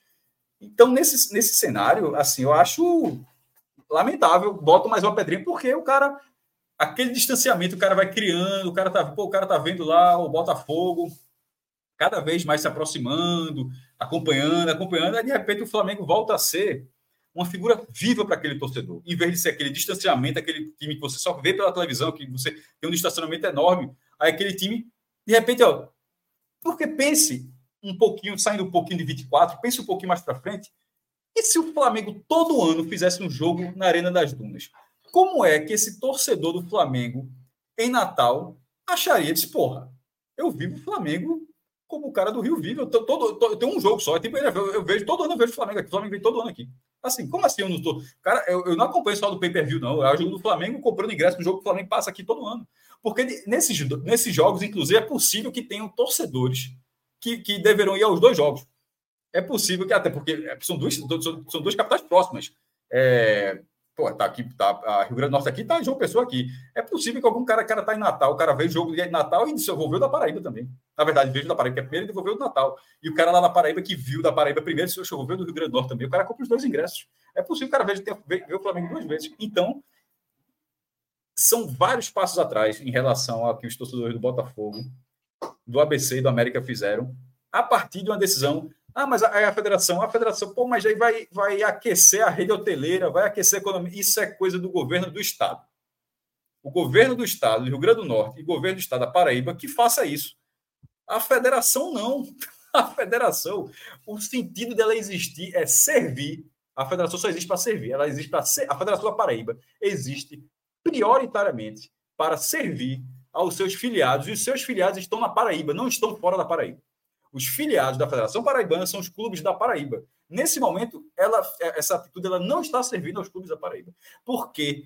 Ah, mas vai pegar aquele dinheiro, o, o, pegou 5% da Federação do Piauí, daquela renda, 182 mil reais. Vamos supor que dê os mesmos 3 milhões e 600 mil reais esse jogo do Flamengo na Paraíba e que a Federação da Paraíba consiga abocanhar 182 mil reais. Isso não vai mudar a vida do futebol paraibano. A perda de mercado de uma forma difícil, de forma difícil calcular, me parece muito maior do que 182 mil reais. Então, dito isso, o Flamengo, deixei muito claro, se alguém do Flamengo chegou até aqui e agora está puto comigo, volte um pouquinho, porque eu disse que o Flamengo está na. O Flamengo é o clube nacional. Se o Flamengo quiser jogar na Arena Pernambuco aqui, pode colocar o jogo. Possivelmente vai ter um senso lota, mas vai ter um público dele lá.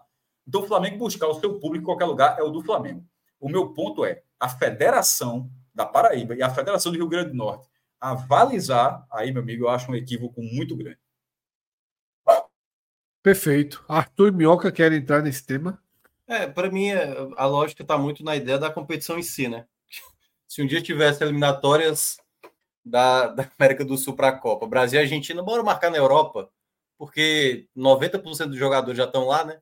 Marca ali, bota na Inglaterra, faz Brasil e Argentina. Eu, eu, eu sou muito do princípio que a competição tem que acontecer naquela região, desde que não, nada impeça. Por exemplo, a Ucrânia teve a guerra, não tinha como ter futebol na Ucrânia, tinha que se jogar em outro local. Então, quando não tem algo de força maior que impeça, a competição tem que acontecer com mínimo, no mínimo, com certos pilares básicos assim de uma competição. O Campeonato Carioca tem que acontecer no Rio de Janeiro certo? Então não tem, ah, não vai ter o Maracanã problema de porque o Maracanã é o Maracanã e é para dois clubes e às vezes o Vasco quer jogar, que se resolva, entendeu? Agora eu acho absurdo uma competição, né, como aconteceu, por exemplo, a final da Libertadores. Quantas vezes jogou Série A no estádio do Volta Redonda, pelo amor de Deus. Não, é isso. Pois é, ó, Boca e River Plate acontecer na Espanha, meu amigo, é de um contrassenso gigante porque o nome da competição é, se chama Libertadores da América, né? Até conceitualmente, a ideia da Libertadores é exatamente contra quem tanto explorou, que no caso, principalmente a Espanha, né, por exemplo. Então, assim, eu acho que certas coisas, certos valores do futebol não podem ser deixados para o preço comercial valer. E aí eu até teve um cara que eu até falei que era bizarro nessa decisão. E aí o cara achava que era porque eu não queria que o Flamengo. Não, o Flamengo pode ir para o Nordeste, pode ir para o Norte, pode jogar no Peru, pode jogar onde ele quiser. desde que seja uma competição específica. Quer, quer criar uma competição? Chama o Flamengo, chama o PSG, chama o Real Madrid, faz a competição lá na Paraíba, aqui no Ceará, em Pernambuco, e aí pronto, beleza. Junta todo mundo, todo mundo vai querer ver o PSG, vai querer ver o Manchester United, e faz a competição. Agora, jogar um campeonato boliviano, sei lá, na Venezuela, não faz sentido algum. Então, para mim, Campeonato Carioca não deveria acontecer se não fosse por algo de força maior. Eu não acho é, um Cássio problema, tocou, E Cássio tocou muito bem no ponto da federação. Eu acho esse o menor dos argumentos, sabia, Eu, eu acho esse o menor dos argumentos. Que o esporte deveria jogar alguns jogos na, em João Pessoa, tipo a, a Ilha do Retiro está aqui. Só bota o jogo da Ilha do, em vez aqui desse, a Ilha está trocando gramado, bota o jogo João Pessoa. Assim, esse tipo de coisa deveria, eu acho que o esporte deveria fazer. Então, assim, eu não vejo o grande problema, não. Agora, a Federação Paraíba diz, ó, oh, meu irmão, aqui não vai jogar, não.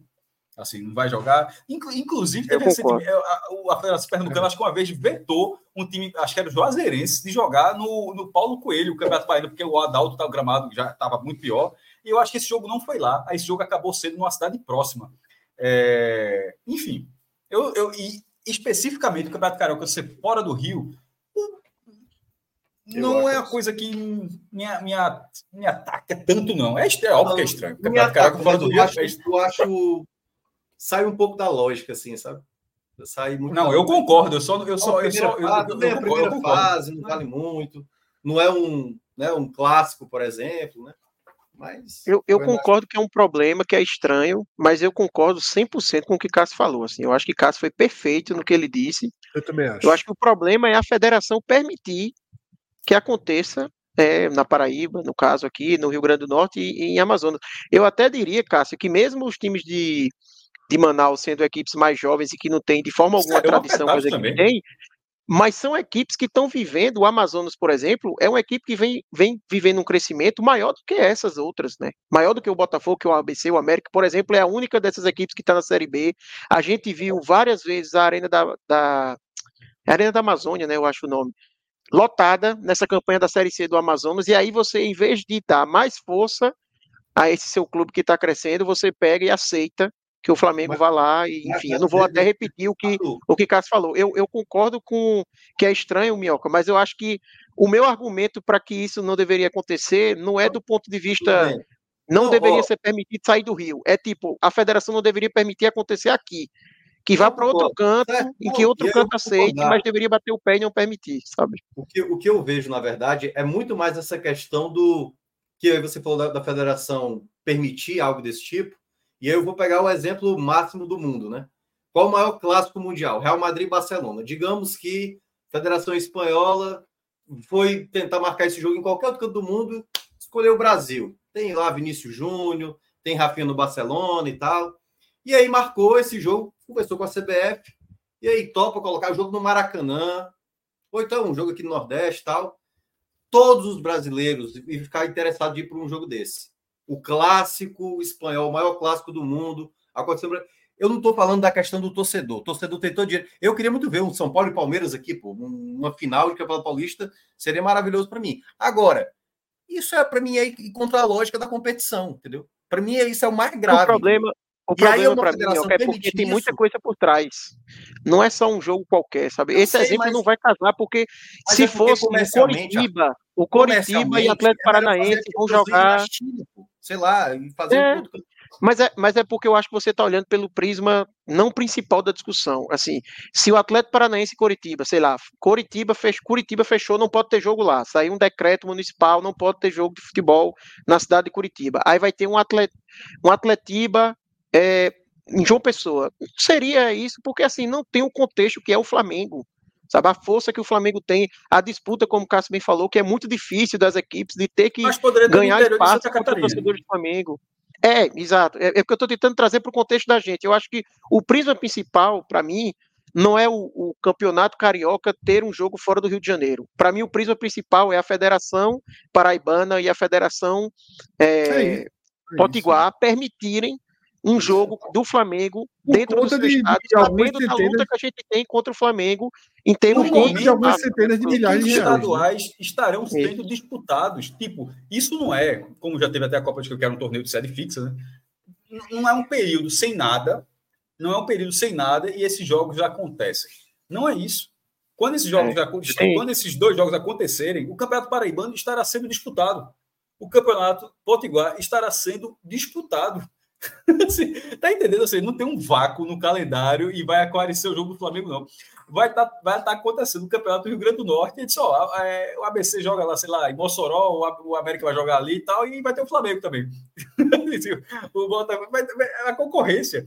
Aí, aí é, teve um cara. E me preocupa isso se tornar normal, Cássio. Me preocupa, é, porque eu, acho que, como você falou, mas aí, eu disse, eu mas disse, é, e, e como você falou, para o Flamengo, Ó, e para o Flamengo, aí rapidinho, Mioca, rapidinho, é, é bem, bem rapidinho mesmo. Tá. Para o Flamengo, como o Cássio falou, é super inteligente. Como o Fred falou no começo, né? A gente está vendo cada vez mais as equipes europeias entrarem. Então, onde é o território que o Flamengo tem que fortalecer para ele manter a sua pujança? Sua... É esse território. E aí me preocupa ele começar a fazer isso todo ano. Todo Concordo. ano ele botar um Concordo. joguinho aqui. Mas, tá mas aí, Arthur, cria uma competição todo ano, pô, uma competição de pré-temporada. Convida o Palmeiras, convida, sei lá, o Criciúma e faz uma competição aqui. Agora, jogar o campeonato carioca aqui, Salvador. não faz sentido, entendeu? Porque, assim, nessa lógica, gente, a gente está saindo do princípio básico do que é uma competição. A competição se é a Copa do Brasil. Eu concordo, eu concordo, eu Brasil, concordo. Acontece no Chile. Mas, o Rafael brasileiro que está no Canadá. Esse é o ponto mais grave. Rafael. Eu, eu, eu concordo. Supercopa da Espanha está sendo na Arábia Saudita. A Argentina é, é fazer uma Supercopa é, que vai ser lá também. Mas, mas, mas, mas, Iron Man. Mas, mas eu agora é Iron Man. Eu, mas eu entendo, porque comercialmente é melhor para lá, vão ganhar muito mais dinheiro. A NFL no próximo ano vai ter jogo lá, no estádio do Corinthians. Vai ter jogo em São Paulo. Para ganhar dinheiro, é. Pra... É, tudo bem, velho. De mas, mas exatamente, estabelece, mas é muito sem sentido, pô. Uma competição americana que vai ter uma rodada aqui, velho. Mas já um tem no México. Mas, mas, mas o, o ponto. Minhoca, acho que veja. veja, veja é, Minhoca, acho que vale, é, Minhoca já entendeu, acho que já, todo já entendeu, mas é, não, é, vale eu, eu, só para explicar minha discordância, que assim, eu concordo com tudo que Minhoca está falando. Mas eu acho que, que o ponto que Cássio trouxe é muito mais grave do que esse. É esse o meu ponto. Não, eu concordo também, é. entendeu? Mas para mim, e, o princípio e, e sobre, partir lá. Mas sobre o ponto de Minhoca. Carioca, sobre o ponto, entendeu? Sobre o ponto de Minhoca. Isso, pô.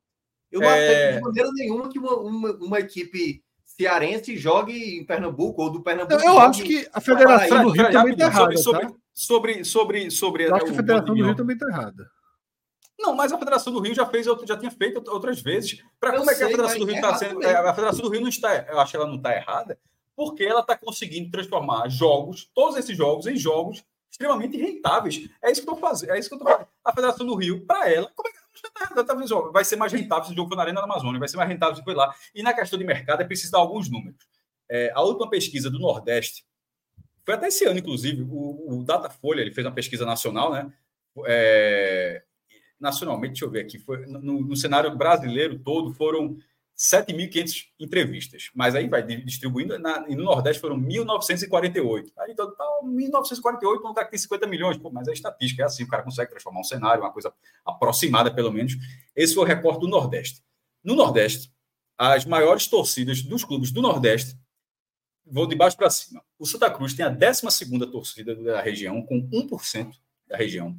E não, isso segundo o Datafolha, e, e, e, sem contar a margem de erro, que é dois pontos. Mas, enfim, o Santa deu 1%, ou seja, o Santa poderia até ter 3%, poder ter em tese até 3%. É, mas da forma como saiu, os números que saíram, o Santa teve 1%, aí em nono lugar, dividindo com três times, Vitória, Ceará e Fortaleza, dois pontos, 2%, 2% ou seja, fica muito claro que o Santa Cruz deve ter ficado ali perto de bater 2%, ou os outros muito, eram um em pouco e virou 2%. Eles estão orbitando ali, mas na, na, na divulgação fizeram essa diferença. Subindo mais um pouco, sexto lugar, o esporte com 4%, e a maior torcida dos, dos nordestinos. Em terceiro lugar, o Bahia com 6%, dividindo o terceiro lugar com o Palmeiras. Segundo lugar, o Corinthians com 9%. E o primeiro lugar, o Flamengo, com 29%. É, é, é por isso que eu estou falando. O Corinthians, torcida, é, meu irmão, o segundo lugar tem 9% e o primeiro tem 29%.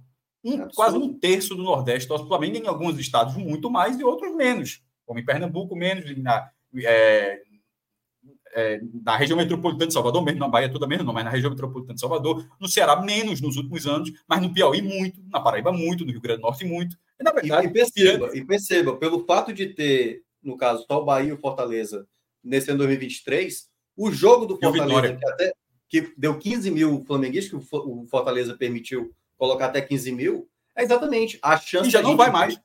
Não, exatamente. Segundo o Marcelo Paes, já não vai fazer mais isso. Mas por que que aconteceu isso? Porque a chance desse cara que mora no Piauí, pô, cara, o jogo é aqui do lado, entendeu? Não vai Só ter jogo no Piauí. Não vai ter jogo no Piauí, mas vai ter esse jogo aqui do lado. Aí tem as caravanas. Então, e aí, o, o, o, que eu ia falar da pesquisa é só isso. O Flamengo tem 29%. Então, esse clube que tem 29% de uma região, que segundo o último IBGE, o último censo do IBGE, a região do Nordeste tem 54 milhões 644.582. É, o público não torcedor é 22%, ou seja, 78% das pessoas acima de, de 14, 16 anos torcem por algum clube do Brasil. É muita gente. E disso aí, e, e, o Flamengo tem 29 dentro do todo, tá? Não é 29 dentro dos 78, não, é 29 dentro dos 100%. Dentro Sim. dos 100%. Se você for colocar 29 dentro do, do recorte só que torce, seria um número muito maior. Seria 29% de 78%. É, é natural que esse clube queira queira se mostrar para esse público, para manter, porque a gente está tá dizendo aqui, porque esse público agora é Manchester City, que ganhou o Mundial com uma facilidade danada, é Real Madrid, que é Vinícius Júnior, que vai chegar a Hendrick agora, que tem Rodrigo, que tem tudo. É, é, o, é, o, campeonato inglês que passa todos os jogos do campeonato inglês passam agora, o cara consegue, o cara consegue acompanhar. Então o Flamengo já está tendo essa dificuldade, tem a dificuldade local, dos clubes locais, tem dificuldade dos clubes principais clubes nacionais e tem a do internacional. O Flamengo está no papel dele, sobretudo, de aparecer numa região que faz dele o Nordeste. Está muito claro que o Nordeste impulsiona o Flamengo como maior torcida do Brasil. Que, que esses 29% do Nordeste, que inclusive em números absolutos, isso dá 15 milhões. O Flamengo tem, se não me engano, 40. Veja, 15 de 40 estão aqui. 15,8 milhões de torcedores do Flamengo moram no Nordeste. É natural que o Flamengo queira servir esse público. Agora, para as entidades que servem os clubes locais, elas precisam enxergar isso. E não enxergar aqui, ó. Estão vendo aqui, ó, meu irmão. Tá vendo aqui. Há nove anos, cara. Se eu não me engano, há nove anos, o Flamengo, acho que até disputou a Taça Asa Branca, né, contra o Ceará. Que foi. O Ceará e, e o Ceará ganhou, na verdade, é 3x3. Jogou contra o Santa também. Jogou contra o Santa também. E o Santa ganhou, acho que naquela época. Santa ganhou 3x1. E para quem não lembra, naquela época, quando a Copa do Nordeste tinha retomado, o Flamengo tentou disputar a Copa do Nordeste. Ele falou assim: posso disputar? Porque para ele era muito vantajoso. Porque qualquer canto que ele fosse jogar na Copa do Nordeste, ele estaria lotando os estádios. Comercialmente seria maravilhoso para os clubes que ganhar muito dinheiro com isso. Eu fui muito Porque é obviamente o princípio básico da Copa do Nordeste, que até um tempo atrás sequer tinha Maranhão e Piauí, não é ter um, um, clube carioca. Por mais grande, se o PSG quisesse disputar a Copa do Nordeste, seria muito legal, pô. Mas na prática não faz sentido, entendeu? É por isso que eu acho que certos princípios não podem. Balançou muito, viu? Mas, eu ia, mas aí, Mioca, é o que, eu, é o que a gente está discordando um pouquinho. E os direitos de transmissão, os olhos brilharam. Tipo, os caras compraram Oi, um pacote. Lembro, os caras compraram um pacote de transmissão e de repente ó, iam ganhar o Flamengo sem pagar um real a mais. Exatamente. Assim, então brilharam. Mas aí para você, mas aí... mas estavam brilhando e não vendo a situação. Copa do Nordeste. Se criou um torneio, independente da região, aí o elemento que tem a maior força de fora vai participar do campeonato. Porra, Exato. Não faz sentido. Não faz sentido. O, que eu, o que eu adiciono, meu, que você fala é que assim, não faz sentido, você está certo, mas além disso, é o Flamengo. A gente não pode tirar isso do componente. Além de não fazer sentido territorialmente, você estaria você estaria dando força a um cara que, como o Cássio falou, rivaliza com você para conseguir torcedor aqui. É, é, é, é, esse só o adentro que eu coloco. Assim. Não é apenas não é apenas o fato dele estar tá fora do Nordeste. É também o fato dele ser o cara aqui que está tomando seus torcedores, tá Lembrando, isso pesa muito. Né? Eu estou concordando com tudo que vocês mencionaram. Eu acho um absurdo a, a Federação Paraibana aceitar, a Potiguar, até mesmo a, a Amazonense e tudo mais. Mas eu acho que isso não era nem sequer para uma federação. Vamos lá, se a Federação Cearense quisesse, vou aproveitar aqui o estado do lado, o futebol piauiense, que não tem nem time na Série C agora, porque caiu. Vou tentar fazer alguns jogos lá para ver se eu consigo garimpar torcedores para Ceará e Fortaleza. Cara, a ideia é boa, mas para mim foge do princípio básico de uma competição. É o Campeonato Cearense, se disputa no Ceará, tem uns estádios aí. Tá colando no estádio, procura um estádio qualquer para jogar, velho. Agora, se não tem nenhuma condição, a violência tá grande no estado, não tem como ninguém sair. Ó, os clubes vão ter que jogar, vão ter que agora ir para o Piauí, vão ter que ir para o Rio Grande do Norte para jogar a competição. Dá para se entender. Agora, para mim, tem que ter um princípio básico mínimo numa competição. Minhoca. Mínimo. Não dá para final da Copa Libertadores ser na Espanha, pô. É absurdo. É absurdo. Se joga no Peru, mas não se joga na Espanha, pô. É absurdo. O público, o público, o, do Peru, o, o, exemplo que você deu é muito bom. Não, eu tô, eu de não, não, porque você falou. Altitude. Não, não, mas é muito bom. Porque você falou de que e se no Ceará fizessem isso e tal?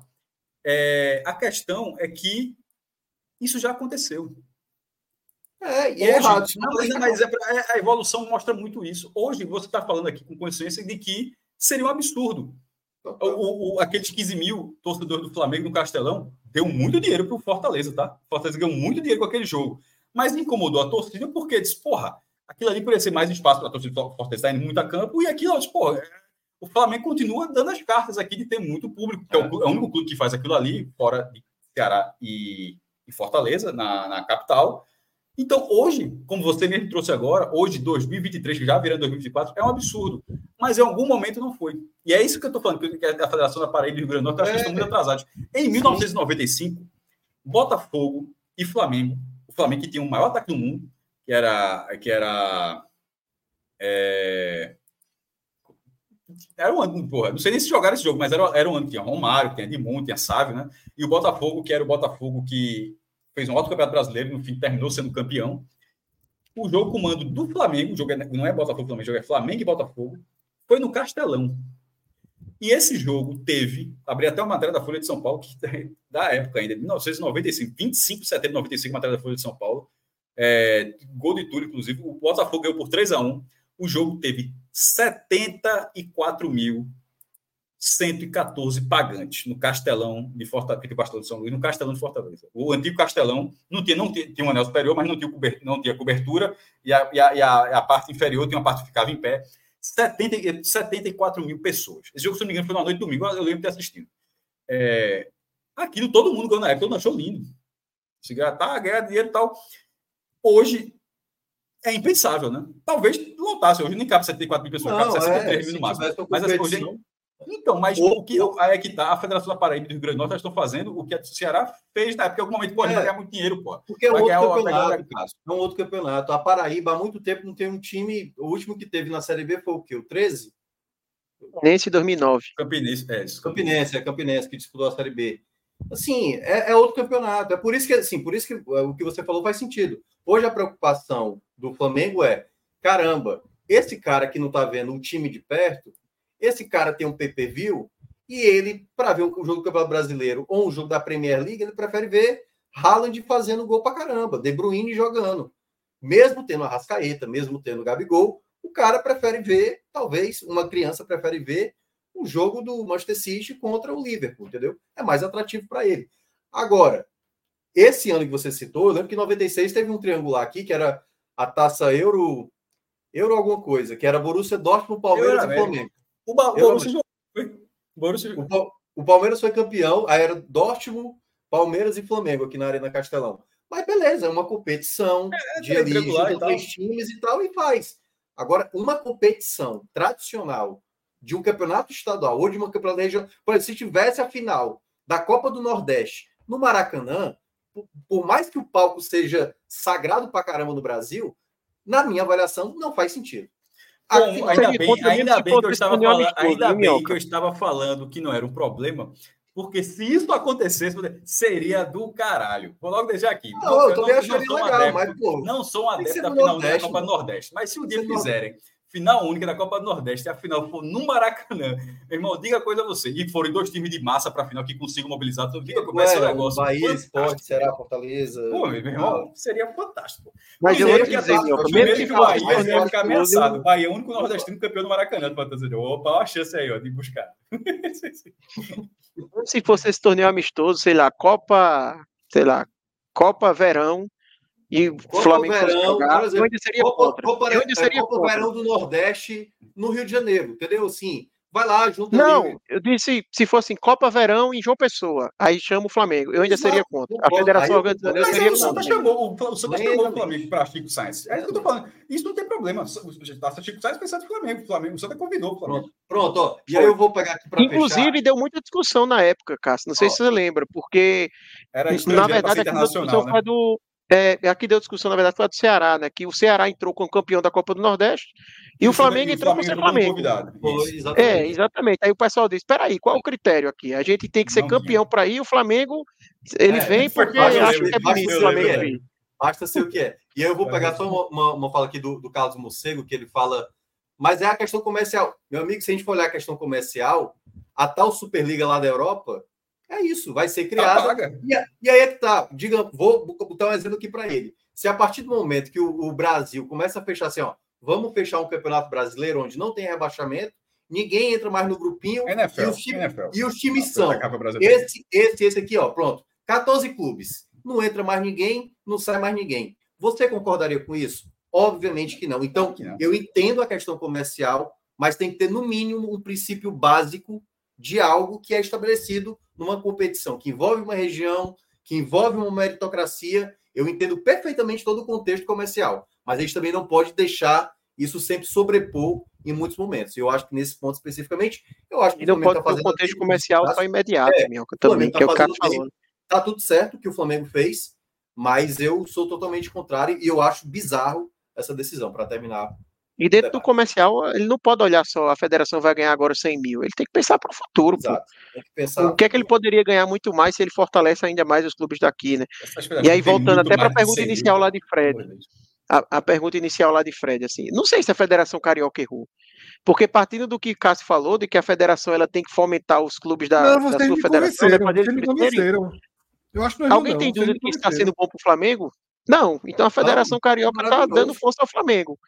Né? Então, talvez ela esteja agindo certo, né? Para o Flamengo seria muito melhor ele realmente jogar essas partidas aqui do que exemplo, jogar, sei lá, num estádio pequeno no Rio, que não ia, marcado, não ia agregar Vasco, muito para ele. O Vasco marcasse no Maranhão, o Vasco ia ganhar uma renda do, do, caralho, assim. Porque no Maranhão o Vasco é muito forte, pô. Muito na forte. Paraíba também. Na própria Arena da Amazônia, como jogou forte. contra o Guarani e deu um público enorme é. quando jogou pela Série B lá. Aí pode alguém falou, se colocar em Pernambuco daria também. Não sei se daria. Veja só, poderia dar um bom público, mas para ser rentável, a escala é diferente, porque já fizeram isso aqui uma vez em Pernambuco. A Arena Pernambuco foi lançada logo, logo no, no, começo do lançamento dela, marcaram um Botafogo e Fluminense na Arena Pernambuco, pelo, pelo Brasileirão. Um clássico. Botafogo Fluminense. O jogo, se não me engano, deu 9 mil pessoas. Porra, não é um público tão ruim mas o custo, perceba que são dois times do Rio de Janeiro, tem deslocamento, tem renda e tal. O jogo, a renda líquida do jogo foi a seguinte: 40 mil de prejuízo. 9 mil pessoas, Botafogo Fluminense jogando na Pernambuco. Simplesmente isso. A renda foi menos 40 mil. Então, a galera nunca mais marcaram. Foi o único jogo de fora até hoje que foi marcado na Arena Pernambuco foi esse. E foi muito foi questionado, posso ser, assim, minha opinião, eu devo ter questionado muito na época, até porque a Arena Pernambuco era novidade. Eu digo, porra, a turma acabou de fazer o estádio, vai ser isso aqui? Tipo, fizeram um estádio da Arena Pernambuco. Aí o uso dele vai ser isso aqui, botar Botafogo Fluminense, vai ser assim dessa forma, porra, era melhor ter reformado é, o estádio da é capital. É Aí teve o jogo, deu prejuízo e pronto. É, se fosse Flamengo e Botafogo ou Flamengo e Fluminense, eu acho que não teria dado prejuízo mas talvez não, dar, não, talvez não daria, não tivesse dado, mas é um si, naturalmente, não tem como dizer nada além de si, mas talvez não tivesse dado o público que quem investiu, porque muitas vezes é promotor, né? o cara paga uma cota fixa ao clube para trazer o jogo e tal, e acaba bancando. E aí nunca mais ninguém apostou nisso, ninguém apostou. Mas aí tem outras cidades que você continua apostando e que serão rentáveis. Então é isso. É. Eu acho esse um ótimo tema. É, isso é. aqui não é nada contra o Flamengo. Até porque isso parte de um elogio. A gente enxerga o Flamengo como o único time que é capaz de fazer isso Sim. em qualquer canto do Brasil. Não tem como não. O Brasil. Ninguém chega nem perto do Flamengo. Aliás, o, o Mocego aqui lembrou. Isso é, eu não sei se o Corinthians faria, ponto que o Mocego falou ele era sobre a final que eu tinha falado, né? Mas eu acho que se a Liga do Nordeste hoje, ó, em 2025, Copa do Nordeste, final única, no Maracanã. Geraria muito, Porra, muita controvérsia. Minhoca, minhoca. Eu vou dizer para tu, eu já abracei essa ideia. se inventar a final única, marca a primeira minhoca. lá, seria, meu Deus do céu, seria fantástico. Minhoca. Pergunta para o SBT. Eu aproveitei, SBT ruim. Eu aproveitei aqui para dar um, um resto de anteontem aqui, estava jantando. Quando tu falasse isso, eu pensei, que ideia do caralho. Do caralho. Do... eu, já, eu já gostei. Caralho. Se criarem a final única, que a primeira sede seja no Maraca, meu irmão, seria lindo demais. Lindo demais. Muito. É, dois times de massa, dois times de massa tendo se deslocar Assim, não, não, não, barato, Castelão lotado, Carioca, Fonte Nova lotada, assistir um jogo, você vê a, a turma ia demais. Não teria menos de 20 mil pessoas, não.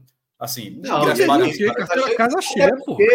Até porque no Rio de Janeiro tem muito nordestino, pô. Tem muito nordestino. Ia ter, não, assim, e aí juntava o pessoal de São Paulo ali.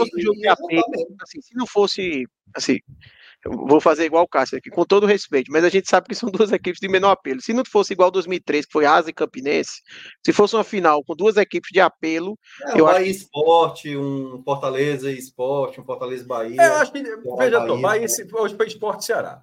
É porque a viagem é mais cara, mas o esporte levou 3.500 para o Castelão e o, e o Ceará levou 3.000 é, para cá. Cássio, então, eu, só aí já teria pelo menos 6.500. É, que, porque... que viaja já seriam 6.500 lá. Só, só, só, tem uma coisa que eu acharia muito massa nessa história, nessa, nesse si, né?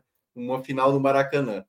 Porque eu acho que seria. Ia ter muito vídeo reclamando que eu, Não, eu acho, que, tá eu acho que a gente. Eu acho que Como o Nordeste. Que Rio dá aval para isso. Eu acho que o Nordeste, de fato, lotaria todo, boa parte, mas boa parte mesmo, se não todo, do Maracanã. Eu acho que isso seria seria um bom tapa na cara, assim, sabe? Meio que virando a história de dizer assim, não, o nordestino só torce para cruzar do eixo e tudo mais. Então, simbolicamente falando, seria muito foda por esse seria motivo. Foda, mas, mas, eu ainda prezo muito pela competição. Não, mas é só uma, só a primeira. Ia viralizar. Esse corte ia viralizar como hipocrisia. Ia, ia não, viralizar fácil. Pode só fazer uma última parte aqui. Minhoca, é... tu deu sem querer a melhor ideia da tua vida. Essa foi muito boa essa ideia. Ó, quando eu estava falando, voltando do tempo, de que. Eu, eu, até para complementar a minha linha de raciocínio, que a Paraíba e o Rio Grande do Norte. Não estou fazendo pela primeira vez, não. Como eu disse, o Rio Grande do Norte já fez em 17, a Paraíba já teve outros jogos, mas estão fazendo agora, mais uma vez, em 2024. E que em 95, quase 30 anos, teve lá é, no Castelão, recebeu lá Botafogo e Flamengo. Pernambuco já aconteceu, agora citando o Flamengo. Aliás, em 95, naquele mesmo ano, também teve um Fla-Flu em Campina Grande, 46 mil pessoas, o jogo foi 0x0. O Flamengo jogou dois jogos, dois clássicos, um em Campina Grande e os dois lotaram, um 74 mil e outro 46 mil pessoas. Em Pernambuco já aconteceu, mas é isso que eu estou falando. Você vai vendo as escalas do tempo e vai ficando muito para o passado, para a galera estar tá fazendo isso agora, em 2024. Pernambuco fez isso uma vez em 1947. 1947. Em 1947, o Fla-Flu já era o Fla-Flu. É, e, esporte náutico, inclusive, era conhecido como Fla-Flu do Nordeste. Para você ver que a Fla-Flu era tão sinônimo de campeonato, de, de coisa grande, que o que Náutico Esporte ainda não tinha, ou estava no começo ainda de ter o nome clássico dos clássicos, mas ainda era, era o Fla-Flu do Nordeste.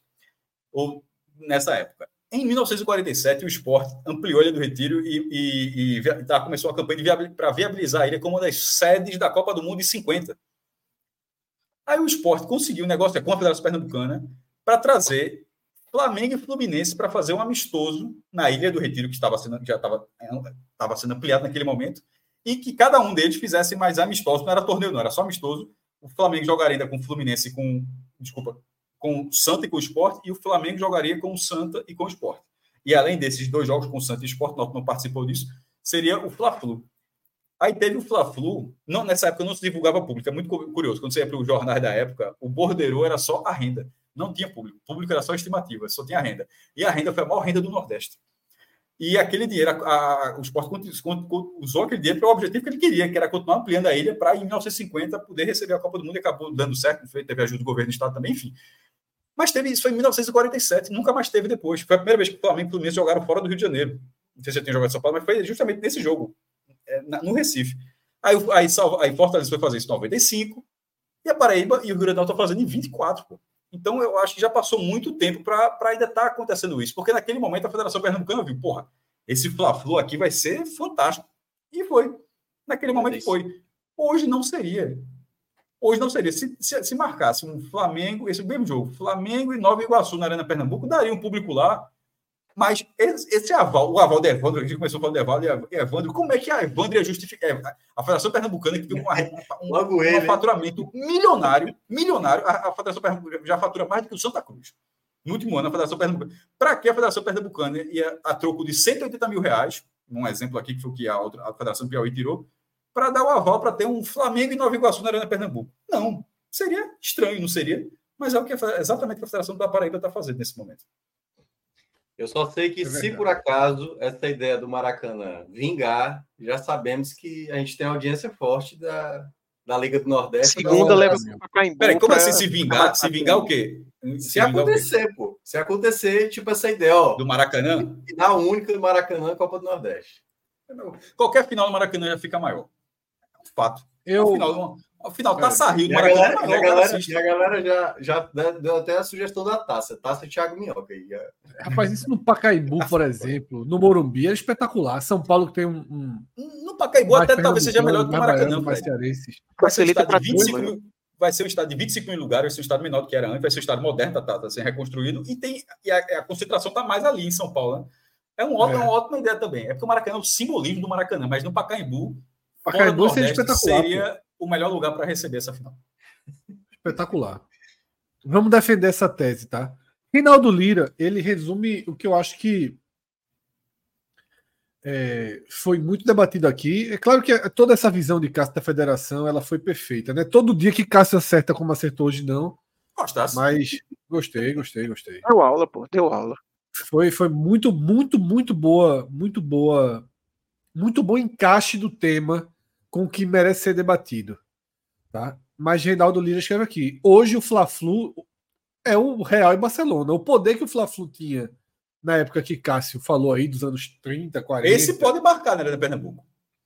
Se você trouxer Real Madrid e o Sassunha, vai lotar ainda Pernambuco. Né? Flamengo Giro. e Nova Iguaçu não vai. Não vai. Pelo menos a gente acha que não vai. Acho. Não, Pai, não. Como, não, com, com preço de 150 mais barato, não lota, não. Não, não lota Inclusive, daria... quando teve é. Flamengo e, e, e, e Aí não daria nem 15 mil pessoas. Não lotou, deu um bom público, deu uma boa rede, deu 500 mil, mas não venderam todos os ingressos no Cordel é. de Barros. E lá era, pô, lá ali o Flamengo, ali certo naquela região, comanda. Né? É isso, tá? Eu, eu acho um tema interessante e, e... Vou repetir Evandro aqui, né? Não sei o que a imprensa da Paraíba e a imprensa do Rio Grande do Norte é, é, como eles estão tratando. Se estão indo para uma linha mais protecionista ou estão indo para a linha de ter um, um jogo de peso para fazer algum trabalho? Eu até comentei no grupo, Fred, assim, me surpreendeu porque eu vi alguns, aí não Foi, vou cometer a imprensa estou tratando de uma forma, mas eu vi alguns jornalistas esportivos é, da Paraíba, paraibanos, né? paraibanos e isso defendendo o jogo tá dizendo que não via nada demais, de que é, ia ser importante porque ia ter essa movimentação de outro setor hoteleiro, de pessoas que é, são. Tem essa discussão aí. É, é, bom lembrar, é bom lembrar que um dos né, possibilidades também era, aqui, né, era o Castelão. Assim, foi na época que eu já, eu já, já tinha entrado de férias. Mas eu vi muita gente contrária à ideia de acontecer aqui, no caso, assim, já era. Já o pessoal já reclamando é, muito. Claro, fazer dentro, fazer dentro de Fortaleza hoje em dia a galera, a galera aceitava, mas eu acho que hoje. Fazer é... dentro de Fortaleza hoje em dia seria uma repercussão muito complicada, porque assim, é. já repercute, toda vez que tem um jogo do Flamengo, aí tem aqueles vídeos do povo. Pessoal, camisa do Fortaleza, tatuagem do Flamengo, não sei o quê, ou ao contrário, na verdade, né? acho que era camisa do Flamengo, tatuagem do Fortaleza, enfim. Esses vídeos repercutem. Acho que o futebol cearense ele está num processo, no momento de ganhar esse território. É aquilo que eu falei lá no começo, quando eu introduzi esse tema. Uma espécie de Game of Thrones. Na hora que os europeus chegam, na hora que a camisa do time de Messi está em todas as esquinas, em todas as lojas. A gente foi para uma confraternização na casa de Celso semana passada e o filho dele estava com a camisa do time de Cristiano Ronaldo, pô. Que ganhou de presente de aniversário no dia anterior. É uma camisa a menos que o esporte vendeu. Veja só. É uma camisa a menos que o esporte vendeu. E talvez, na visão do Flamengo, uma camisa a menos que o Flamengo poderia ter vendido no Nordeste. Claro que Pernambuco é um pouco fora disso, assim como a região metropolitana. Né, é, a lógica que eu estava falando era essa. Né? Um pouquinho de é. dinheiro aqui foi canalizado para cá. Isso. Então, eu acho que todo esse, todo esse, toda essa questão aí, ela pesa muito. Tá? Um jogo do Flamengo e João Pessoa vai ter criança que vai dizer assim: pai, pô, eu quero ir pro jogo do Flamengo. Aí a criança vai dizer: ó, oh, pai, eu quero ir pro jogo do Flamengo, mas eu quero ir com a camisa do Flamengo. Vamos passar ali na, na loja para comprar a camisa oficial do Flamengo? E tem, inclusive. E tem, mais do que do Botafogo, convenhamos. Assim como tem muito mais camisas do time de Cristiano Ronaldo e do time de Messi circulando nas crianças do Recife, pelo menos, do que camisas do Flamengo. Muito mais. Muito mais. Incomparável. Você vai no shopping, você vai num, treino de futebol. Você vai num campo de futebol society, num treino dessa geração, é só camisa de time estrangeiro e as camisas dos times daqui. Que ainda resistem de alguma forma brava e, e, e sabe-se Deus como Tá? Santa Cruz não é muita, não, viu, Arthur? Mas de vez em quando o cara encontra. É eu isso, vejo aqui em Casa Amarela. Isso aí. Fred, Fred, é um provocador, Fred é um provocador nato, mas eu, eu vou deixar o registro aqui. Mas tem, tem, tem. A turma vai chegar em queimadas esse final de semana, meu amigo. Só o Zé Gustavo, só o Zé Gustavo. Rapaz, teve uma foto do Zé Gustavo que, que ele postou. Só ele ali gastou mais de milzinho. Eu contei na foto. Zé Armou Gustavo. Todos os meninos. Oxe, tem um trigêmeos, tem um mais velho, vestiu ele com 4, 5. Quanto é a camisa? 249. Oxi, eu pensei assim, rapaz, Zé Gustavo passou ali no Arruda, me deixou 1.250 reais. Botou o cartãozinho ali, dividiu umas cinco vezes. Um mês para cada, cada filho. É muita lei. Se for sócio, tem 10%. Deve ser. Né? Zé Gustavo, certamente é. Pai, semana passada eu saí de Campina Grande, fui para Recife para comprar a camisa nova do Santa.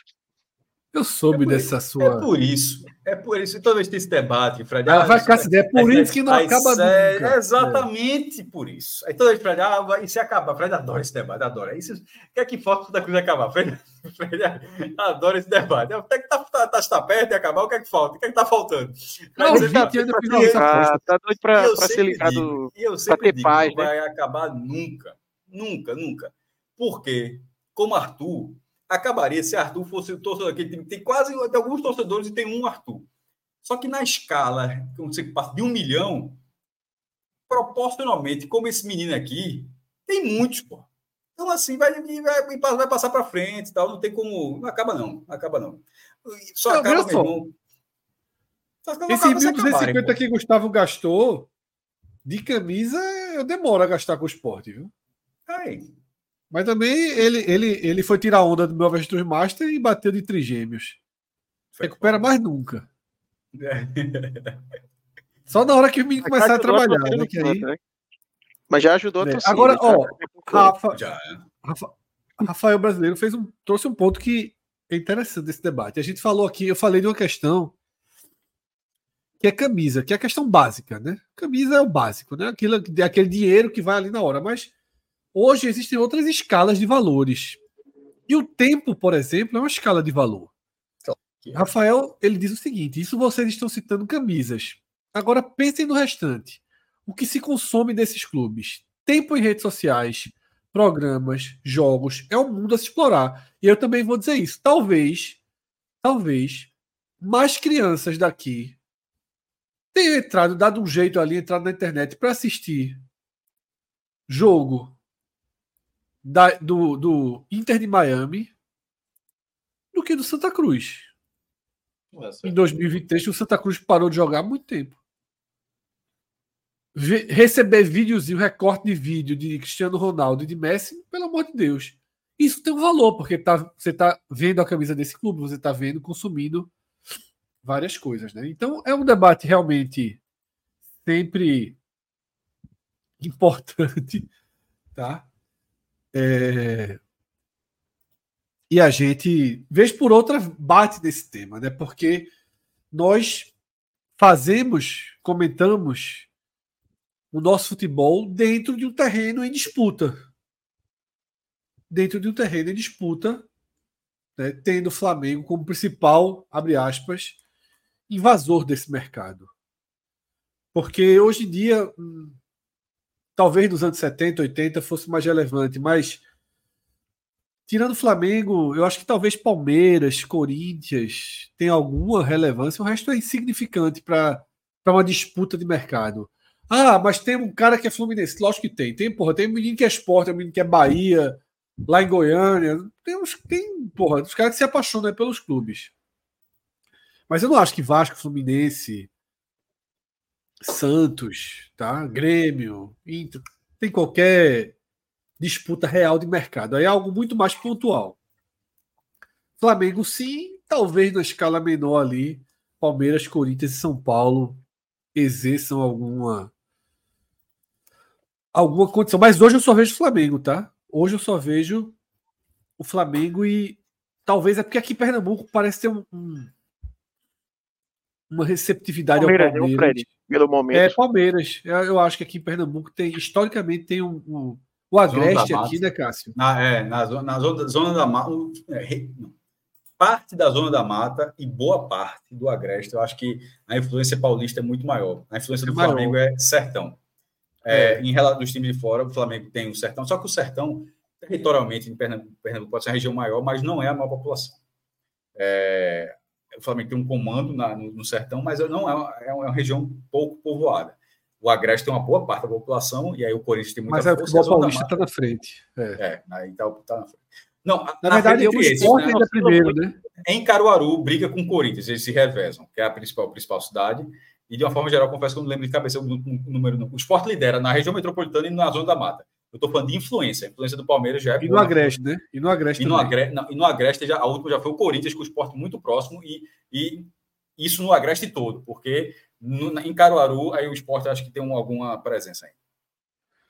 É isso, tá? Eu acho também que esses, esses torcedores que torcem para time de fora é, oscilam muito o número com o resultado, né? Pelo menos eu percebo Legal. muito isso nas pesquisas, né? Quando você teve o Flamengo ali em 2019, disparou bastante. Palmeiras é. agora muito bem, com certeza deve ter dado uma aumentada boa. A né? Globo, né? a, a, Globo, a Globo não claro foi nem A Globo fez uma pesquisa pré-mundial, antes do, do Flamengo jogar o Mundial. Aí, quando eu fui fazer pesquisa, o Flamengo campeão da Libertadores, jogando pra caramba, naquele momento é meio que perguntar. Né? Eu acho que essa Copa do Mundo de 2025, ela, ela, eu acho ela perigosa. Acho boa ideia, gostei muito da ideia, mas acho perigosa ela perigosa. Se a turma fizer uma graça, né? Se não fizer, meu amigo. É, Porque, dizer, só, Cássio, vai parar o calendário brasileiro, vai parar. Série A vai parar. Três times, talvez quatro times fora, não tem como ter Série A durante essa Copa do Mundo, tá? Ou vai ter uma Série A muito pouco povoada, digamos assim. O cara vai parar para ver, cara, você vai ter que arrumar alguém para torcer. Tu vai passar um mês assistindo o negócio. Dá para ver, pô, dá para ver sem. Dá para sem... ver, mas eu acho que assim, é perigoso para criança tal. É. Porque imagina ah, o seguinte, Cássio. Tá o cara tá falando dos criança... times brasileiros ou dos europeus? Não, os, os brasileiros, veja só, uma criança brasileira, e porra, a Globo lá enchendo o saco. É o Palmeiras, é Mas o é Flamengo. É, é, muito jogo, são 16 jogos por rodada. O jogo do time brasileiro tá perdido ali no meio, porra. Mas pro Brasil não, né, Cássio? Não tá é, perdido. pro Brasil acho que vai ter peso. Não, mas, mas, mas, assim, mas dentro do calendário tá, tá perdido ali, é um nível de dificuldade muito grande. Tem 12 clubes da Europa, pô. Sim, jogando Sim, Não, não, pra ser campeão, mas... ser campeão. Não, pra ser campeão não. Vai bem na primeira fase mesmo. Sim, mas, pô, vai ter o barulho, né? a é, seleção feminina caiu na primeira ter... fase e teve barulho. Mas, Porque, assim, mas, eu é, acho que vai ter jogar talvez case com isso. Mas equipes é que, europeias, eu acho. Quando Arthur falou, e Mioca falou também, a, da volatilidade das torcidas nessas pesquisas, parte disso, e obviamente isso não é científico, é só, nesse caso especificamente, é uma impressão, a volatilidade está ali, é o resultado da pesquisa, mas eu tô, a impressão que eu tenho do porquê desse resultado é, por vezes, da falta de ligação direta o distanciamento, o distanciamento Sim. Faz com que o cara seja volátil. O ganha ganhou, agora sou esse. Pô, tá jogando. Mas na hora que ele, para, ele que passa a ser presente, ou seja, tá todo ano tá ali na Arena das Dunas, tá todo ano ali no Almeidão. É, aí se torna. Fase já não afasta, uma fase já não afasta você daquilo. Porque aí você é um torcedor, como qualquer outro, apanha e continua. Agora, aquele que vê com a, com a distância muito grande, ele vai, ele vai, ele vai o time. É. Tem, o Campeonato um Paraibano para ele, a, a, Copa do Nordeste, estou pegando um, um, né, uma pessoa da Paraíba, e a Série C para ele, realmente ter acesso ao Flamengo, embora seja mais fácil do que ter acesso ao PSG ou Manchester City, mas a distância de acompanhar, assim, dependendo de onde ele esteja, realmente é a mesma, claro. porque ele está acompanhando pela TV, entendeu? Então, eu acho sendo... que é um risco dos dois lados, tanto dos europeus como dos brasileiros, porque você vai ter um momento em que vai estar as equipes do eixo com as equipes da Europa jogando entre si, ou seja, quem não torcer para nenhum desses dois vai estar tá fora da discussão do futebol, quase, sabe? Então você vai ter um momento, Mas sei eu... lá, numa sala de aula, se você tem um cara que é Santa Náutico Esporte, aí tem outro lá que ele é PSG e tem um cara lá que ele é Palmeiras, sei lá. Mas Arthur, tá jogando aí... Palmeiras e PSG no outro dia, vai estar tá os dois discutindo como mas se aí... fossem equipes, sabe, do mesmo nível, Vamos não lá. do mesmo nível, mas no sentido que competem entre si. E os outros três lá, Santa Náutico Esporte, olhando e caramba, nem discussão eu vou falar daqui, meu time nem nada. Aqui no estado era comum realmente ter misto. O cara torcia um time, torcia outro e tal. Bastou que os dois agora chegaram na primeira divisão e começaram a ficar com uma certa frequência, jogando contra Flamengo, São Paulo, Corinthians e tudo mais, mudou essa relação. Claro, também teve o efeito o Globo Esporte local, falando mais daqui. Isso fez com que. É, e é que tá. O cara que hoje torce Flamengo e gosta muito do Manchester City, quando o Flamengo for pegar o Manchester City, ele vai dizer assim, pô, mas agora eu sou Flamengo, velho. entendeu? Ah, e eu, eu acho que foi o que aconteceu muito aqui no, estado. Eu digo, eu digo no sentido que assim, isso, eu acho que hoje o cara que torce para a Europa, eu, eu, posso estar falando a maior besteira, porque, pô, a gente não tá tão junto com esse público, né, que são as crianças e etc.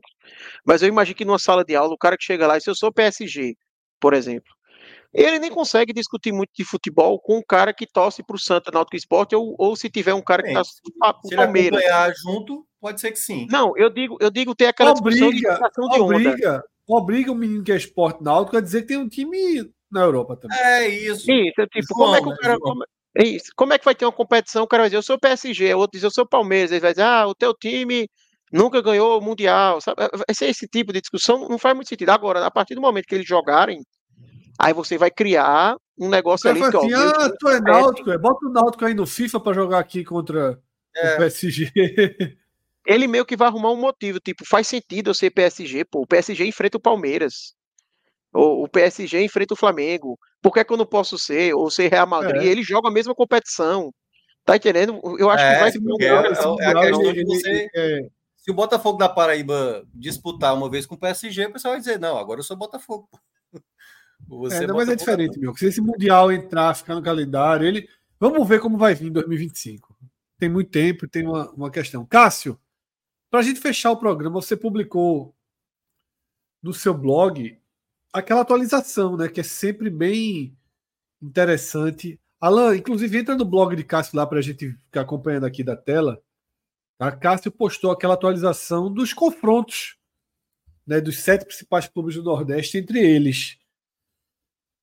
E aí a gente tem aí um balanço e a gente vai fechar o programa dando uma mergulhada, que é esse outro foco da rivalidade, né? Quando a gente se um Foi dia a gente voltar.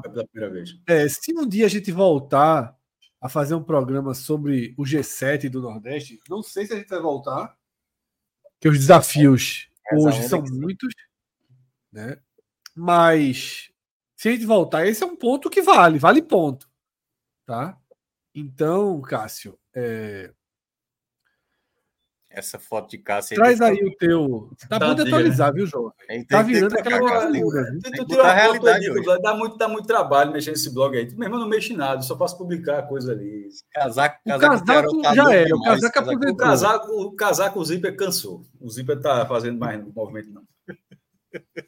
A bochechinha é, verdade, é, não, é, bochechinha, tudo, tá, tá, não, tudo... Tá, é, a bochechinha colorada, o sol não existe mais. tô mais magro hoje, você disser que eu tô mais magro hoje. Tá mais magro hoje, tá mais magro hoje. Tá mais magro, tá mais magro. Nevou. Mais pálido. Nevou, é. Mas é a câmera do computador, porra. Também não é assim, não, meu irmão. Tem sangue aqui, é um vampiro. Tem, tem, tem, é a câmera, porra. Aí, pelo amor de Deus, dá um, um 4K aí de, de, de qualidade, fica um pouquinho corado. Estou morto, não. É, sim, o, o, o, post, esse.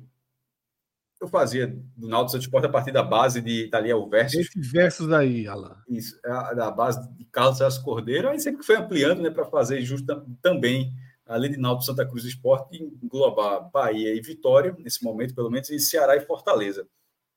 E aí fui pesquisando com dados de que saem em outros jornais, no Correio, no A Tarde, lá em Salvador, no Diário Nordeste, no. no pô, me, falou, me o nome agora. É, o outro de, de Fortaleza, Minhoca sabe. É... O Povo, Diário. O Povo, o Povo, o Povo, o Povo. Só eu falei Diário Nordeste do Povo, desculpa. É um dia de trabalho, pô. É, mas eu esqueci, acontece, pô. É o Povo, esses dois, os dados que usam de historiadores dos clubes e tal, é, para buscar os dados mais próximos da realidade. Porque eu até antes de antemão vou falar, pô, mas aqui está diferente.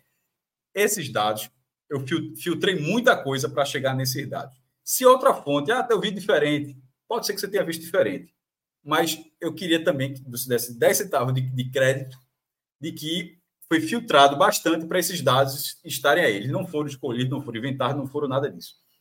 E a atualização que teve esse ano foi a seguinte: foi é, em relação ao ano. Eu faço esse todo ano. Toda vez que tem o último jogo, o último jogo esse ano é o Vitória 1, Sport 0.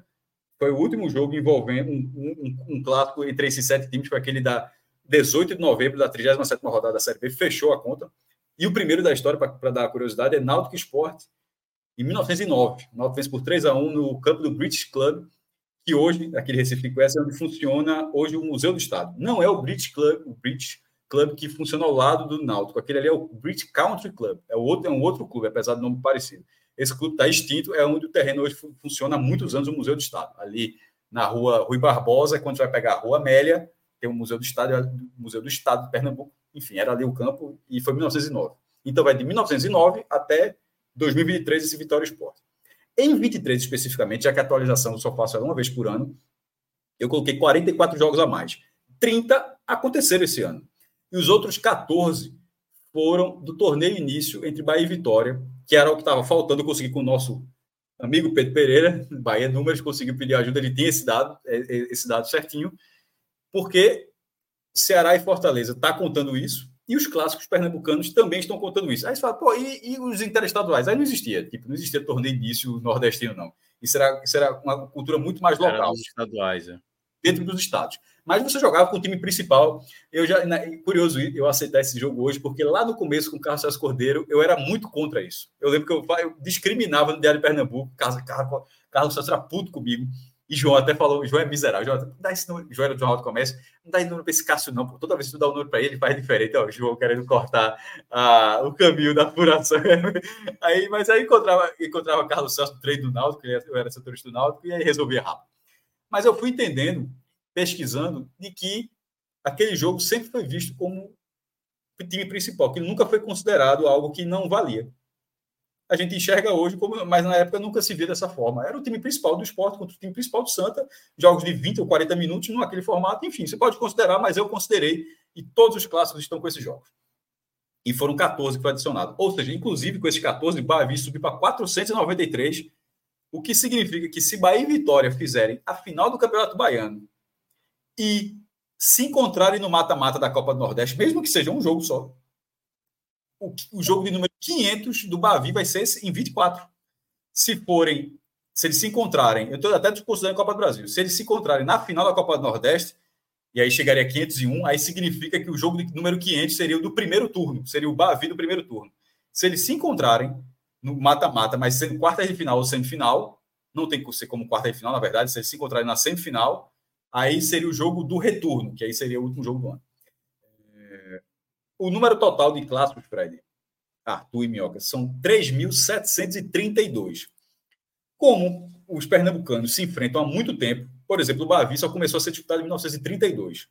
Tem 493 jogos. Embora seja só uma rivalidade polarizada, mas são 493, quase 493, enquanto os clássicos pernambucanos, o que tem menos, tipo, é, Esporte e Santa tem 566, Esporte e Náutico tem 562 e, e Santa e Náutico tem 533. Ou seja, o que tem menos tem exatamente 40 jogos a mais do que o Bavi.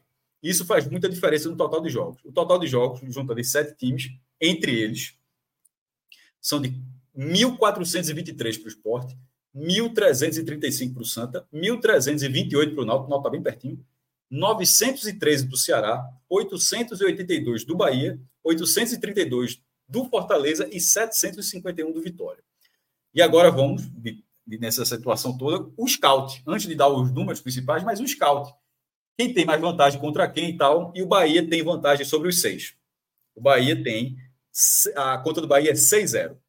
Até ano passado tinha até empate. É, esse ano não existe mais nenhum empate, mas no passado tem dois empates que foram desfeitos esse ano. O, o, o Vitória estava empatado com o Ceará, era 16 a 16, mas aí o Vitória ganhou os três jogos no ano e já botou 19 a 16.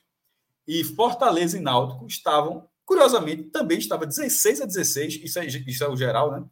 Amistosos, competições, tudinho. Estava 16 a 16 no número de vitórias, mas eu vi, o Fortaleza ganhou nesse ano na Copa do Nordeste, no PV. O jogo foi 2 a 1 e ficou 17 a 16. Então, esses dois empates saíram. Então, não existe, nesse momento, não existe mais empate nesse confronto. O Bahia é o, é o líder de ter seis vantagens e seis confrontos. Depois vem o esporte com cinco vantagens em seis confrontos. A única desvantagem é para o Bahia. Embora tenha diminuído nos últimos seis anos, já chegou a ser um massacre Nesse ano ainda é uma boa vantagem para o Bahia, mas já chegou a ser um massacre. Está sem jogos, né? inclusive é o primeiro jogo interestadual do Nordeste a ter a chegado na marca de 100, que foi aquele 6 a 0 mas a vantagem ainda é do Bahia. O Bahia tem 39 triunfos e o Sport tem 32 vitórias. O terceiro lugar, nesse momento agora, é o Vitória, com três vantagens e duas e três vantagens e três desvantagens. Perceba que o Vitória estava empatado. Até, até o, no caso, o Vitória eram duas vantagens, uma, uma igualdade, três desvantagens. Ele conseguiu mudar isso e se isolou no terceiro lugar. Depois, empatado na quarta colocação, com duas vantagens e quatro desvantagens, estão lá Ceará, que caiu, tinha uma igualdade, né? era 2-1-3, virou 2-0-4. O Fortaleza, que subiu, era 1-1-4 e virou é, 2,04 e o Santa que se manteve na mesma, 2,04, ou seja, duas vantagens, zero igualdade e quatro desvantagens. E o Náutico, que foi o perdedor da temporada nessa, nesse cenário, porque o Náutico tinha é, uma vantagem, um empate e quatro é, desvantagens, agora tem 1,05. A única vantagem do Náutico hoje é sobre o Vitória, e curiosamente eles se enfrentaram esse ano e o Náutico ganhou em Salvador. O jogo foi lá na, na Copa do Nordeste, o Náutico ganhou e acabou ampliando. A única vantagem do Náutico é sobre vitória, o Náutico tem 20, e é uma boa vantagem. 21 vitórias, 16 empates e 17 derrotas. O Vitória é o único, do, do G7, o Vitória é o único freguês do Náutico. É, e nesse recorte que quiser colocar no, no, no blog depois, para até para não ir tão longe, tem todos os números e tem o geral, que soma amistosos e competições, amistosos ou não, todas, o time principal, e um recorte específico do Brasileirão de 71 para cá. Todos esses, ou seja, de 71 para cá. Aí, nesse caso, por exemplo, o Bahia não tem vantagem sobre todo mundo. O Bahia tem, para dar o um exemplo, o Bahia que é, é verdinho, eu botei as artezinhas, né? O Bahia, o Bahia tem seis bolinhas verdes no geral, mas só no Brasileirão, de 71, no recorte de 71 para cá, o Bahia tem quatro vantagens e do, duas igualdades. Contra o Vitória, que enfrentará em 24, ou seja, se de repente o Vitória faz uma vitória e empate, o Vitória já bota a bolinha vermelha no Bahia. E contra o esporte, que pelejou muito, aí virou 12 a 12. Na última vez que eles se enfrentaram, quando aí o esporte conseguiu, depois de uma sequência muito forte que teve contra o Bahia na primeira divisão, aí igualou, e aí está 12 a 12. Esses são os dois cenários. Está 12 a 12 com o esporte e está 9 a 9 com o Vitória. E isso tem para todo mundo. Curiosamente, é, o Náutico ele não tem vantagem, mas ele tem menos desvantagens quando vai para o brasileiro. Ele tem duas igualdades e um empate. E o Santa, no brasileiro especificamente, para dar um exemplo do brasileiro, o Santa tem três vantagens e três desvantagens. Ou seja, o Santa está muito tempo que não enfrenta, mas assim, na hora que vai para o Brasileirão, o Santa é um time muito melhor do que no recorte geral. É, o recorte do Santa Cruz. É, é, isso. Tem mais dado lá, tem mata-mata. Tá um posto. Você tem, pode ver, a gente, nesse momento a gente está vendo ali o scout do Santa todos os times você consegue ver o, o, detalhe, o cenário detalhado de cada um dos sete times. De Náutico, Santo Esporte, Bahia Vitória, Ceará. Embaixo é Cássio?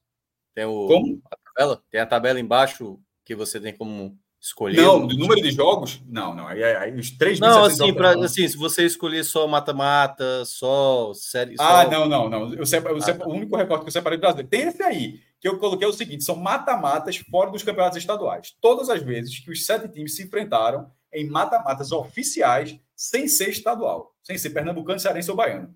Sim. O esporte sempre teve vantagem. Aí, nos últimos anos, começou a apanhar, perdeu aquele pênalti lá contra o Fortaleza, é, nas quartas da Copa do Nordeste. Perdeu a final da Copa do Nordeste para o Fortaleza no passado e perdeu desse ano. Pela primeira vez, o esporte aparece negativo. Nesse momento, o esporte tem 14 vitórias e 16, 14 classificações e 16 eliminações. E o Bahia também lidera. E o Ceará, que foi o campeão do Nordeste, e foram os únicos mata-matas da temporada. Foram os dois que o Ceará fez. Tirou o Fortaleza na semifinal e ganhou do esporte na final. Com esses dois, o Ceará virou vice-líder. Tem 16 classificações. A Copa do Nordeste mudou muito. Ela alimentou muito essa estatística. Essa estatística, essa estatística ela ficou parada durante muito tempo tinha muitos confrontos da Taça Brasil, alguns poucos do brasileiro, alguns da Sul-Americana, mas a Copa do Nordeste começou a alimentar muito pouco, né? Copa do Brasil, pouquíssimas vezes. Pouco. Por exemplo, o Sport enfrentou o Ceará, enfrentou Vitória, teve, teve Ceará e Fortaleza duas vezes recentemente, mas são poucos confrontos, mas a Copa do Nordeste começou a turbinar muito. É, é isso. E uma, uma outra curiosidade é que o Bahia, por exemplo, o Sport tem negativo, né? O Sport está com 14 e, e 15, né? Só que contra o Bahia, só contra o Bahia, é 7 a 2 para o Bahia. Se, se tirasse o Bahia da vida do esporte, o esporte teria 12 classificações e 8 eliminações. Mas aí o Bahia é, ele acabou influenciando demais aí dessa, nesse cenário negativo. E aí o pior é o Santa, né? Como a gente está vendo ali, é o pior. Seja, é bom pegar na primeira fase, né? Faz 6 a 0 e tá é, e não conta, conta só o geral, não conta no mata-mata, né? É isso então, tá? Dessa forma a gente vai chegando aqui no final desse último raiz da temporada e convido todo mundo, tá? Para daqui a pouquinho, daqui a 12 horas, é só o tempo de dormir e fazer qualquer besteira. E a gente já tá no ar de novo. E aí, a gente vai começar a trazer os campinhos, tá? Mais organizados, aí vamos começar a passar pelos elencos, situação de quem seria o time titular. A gente amanhã tem representação do esporte, né? Mais notícias chegando. Hoje o Ceará finalmente confirmou o Raí, né? Mas a gente já tá, Minhoca já tinha garantido a posição de Raí ali no time. A gente vai Fortaleza com Moisés, né? A gente foram temas debatidos hoje e a gente vai começar a fazer a geral, tá? A geral que a gente até faria aqui, uma das ideias do programa dessa noite era fazer essa geral, clube a clube. Demorar muito. Mas é, tínhamos esses outros temas, e aí para fazer também um programa é. aprofundando mais, não ficar só nesse rame-rame de elenco. É, ainda Fala, não saiu é, definitivamente ainda as datas, não, né? Da pré-Copa do Nordeste? Com horários. Não, não, ainda está ali 7 e 8, né? É. É porque já é, tipo, terminou já, o ano, já é no primeiro já de semana. Né? Vai, ou seja, vai ser igual ano passado, né? Vai faltando é. uma semana que eles vão divulgar, né? Capaz. É. E aí é isso, tá? A gente nessa semana tem mercado todos os dias, de segunda a sexta, às 13h30. Um pouquinho depois, às vezes, faz parte do nosso show, tá? Temos Agamenon, Agamenon Raiz, nessa quarta-feira. Vamos passar limpo o ano, tá? Debater alguns temas, trazer alguns temas de volta, polêmica. Vamos passar limpo o ano. E aí na quinta-feira a gente vê se a gente consegue algum programa para fechar aí sim a semana, a última noite de programa da temporada. Morreu. Mas, repito. Morreu o, o Finals? Friday Games morreu? Não, não morreu, não. É porque eu quero ver se eu consigo, daqui para quinta, produzir. Se tudo der certo, Quinta-feira é o Fire Game Finals. Ah, se tá tudo der certo, quinta-feira é o Fire Games Finals. Se tudo der errado, a gente empurra ele ali para ah, eu vou ter o começo da semana que vem. Mais uma vez, eu tenho que ir atrás disso. Mas aí amanhã é importante, Minhoca, fazer o H-Menor Raiz, porque a gente vai fechar os filmes, né, escolher ali os melhores do ano, fazer uma retrospectiva, as séries, fazer uma limpeza boa ali e organizada no nosso no nosso arquivo, né, de debate do Agamenon. É isso, tá? Galera do chat, muito obrigado a todos, né? Galera que está assistindo bom, bom, e não participou do chat hoje. também. Bom podcast, bom, raiz, raizão mesmo, raiz, raiz, raiz mesmo. É, bons temas. É, não pedimos, não pedimos. A gente nunca pede. Né? É, nenhum like, não pedimos inscrições no canal, mas por favor, quem não é. fez, faça agora, porque assunto sempre muito debatido aqui. Nós precisamos dessas curtidas, dessas inscrições, para o algoritmo sorrir para nós e distribuir esse programa Chegamos a 22,6 mil, tá? 22, é um dos maiores de grão em grão. Grão em grão. Da história, da, história da internet brasileira. Tá? sem 100. Tá Já fiz as contas. 100, 100, 100, 100. A cada quantos dias a gente consegue? Cada dois, três dias, né? Três dias? Então, dividir por três aqui. Alan, Alan faz, faz 100. Esse... 18 Alan, mil no ano, se for a cada três dias. Faz um recorte aí dessa final mil. do Maracanã. Faz esse recorte aí da final do Maracanã, bota aí, vê se a gente não consegue. É, final do. Mil aí. Aí o recorte é assim, ó. Final da Copa do Nordeste do Maracanã. Será? É, exatamente. Bota um cara assim, o Maracanã mais. cheio de raio, né? A gente tem que fazer as capas versão. Fazer clickbait. Assim, fazer uma atenção, fazer os apelos. É cada uma, viu, meu velho? Eu me deparo com cada uma. Que, meu Deus Essa foi boa, essa foi boa. Essa é um bom clickbait. Final é, da Copa do Nordeste não. Não, não, não. Essa, essa foi uma boa ideia. Foi, não, melhor ideia da vida é de minhoca, pô. Não, e ele falou sendo contra. Minha, é, e olha que eu, eu, a minha sugestão boa desse ano foi o Fire Game Gerações ali, né? Que... Foi, muito boa, muito boa. Essa é a segunda melhor é ideia da vida. Há controvérsias. Inclusive, a gente tem que formatar Não, aí o final do foi decepção, Você foi decepção naquele dia ali, viu? Você... Mas vamos lá. Provei que eu sou novo. 1h34 da madrugada, 27 de dezembro, finalizamos aqui o último Raiz do ano. Tá? Terça-feira tem Raiz de novo, primeiro Sim, de 2024. Pauta morta, né? É impressionante. 27 de dezembro a gente está discutindo atualidade. É para ser. Atualidades, atualidades. loucura da porra. E o próximo, que é dia 3, Arthur já vai estar tá nervoso, porra. Já vai estar tá nervoso. Meu amigo, não, não, sábado não, tem, não, dia 3 pro jogo, dia 3 pro jogo tem muita coisa, muito tempo ainda, pô. Pera, sábado eu vou estar em queimadas para ver o amistoso. Vai, pera, pera, pera, pera, pera, pera. Tu vai pra onde, pô? Ele falou, porra. Queimadas. Vê o amistoso. Isso é o quê? Paraíba, né? É, Paraíba. O jogo ia ser aqui em Campina Grande, mas o amigão tá em reformas. Aí levaram para Queimadas, que é 15 quilômetros de Campina Grande. Eu, me, me, fez ir no, me fez ir no Google. Queimadas, está 133 é. da capital, região metropolitana de Campina Grande. Região Isso, metropolitana exatamente. de Campina Grande. É, tem Quantos habitantes, meu Deus? 43.900. Honesto. Estou vendo aqui que tem uma Vai formação rochosa lá. com a Serra da, Serra da Borborema. Ah. Acho aqui, a região metropolitana de Campina Grande, que eu não sabia, tem 651 mil habitantes. Gente. Vou lá, vou lá, ver esse excreto coral. Teremos análises, então, Cássio, do dia 3, veja só, teremos análises balizadas em loco, tá? em loco, desse ah, amistoso que encerra o calendário 2023 do futebol brasileiro. E disseram que o Santa não jogava mais. Era o time sem calendário.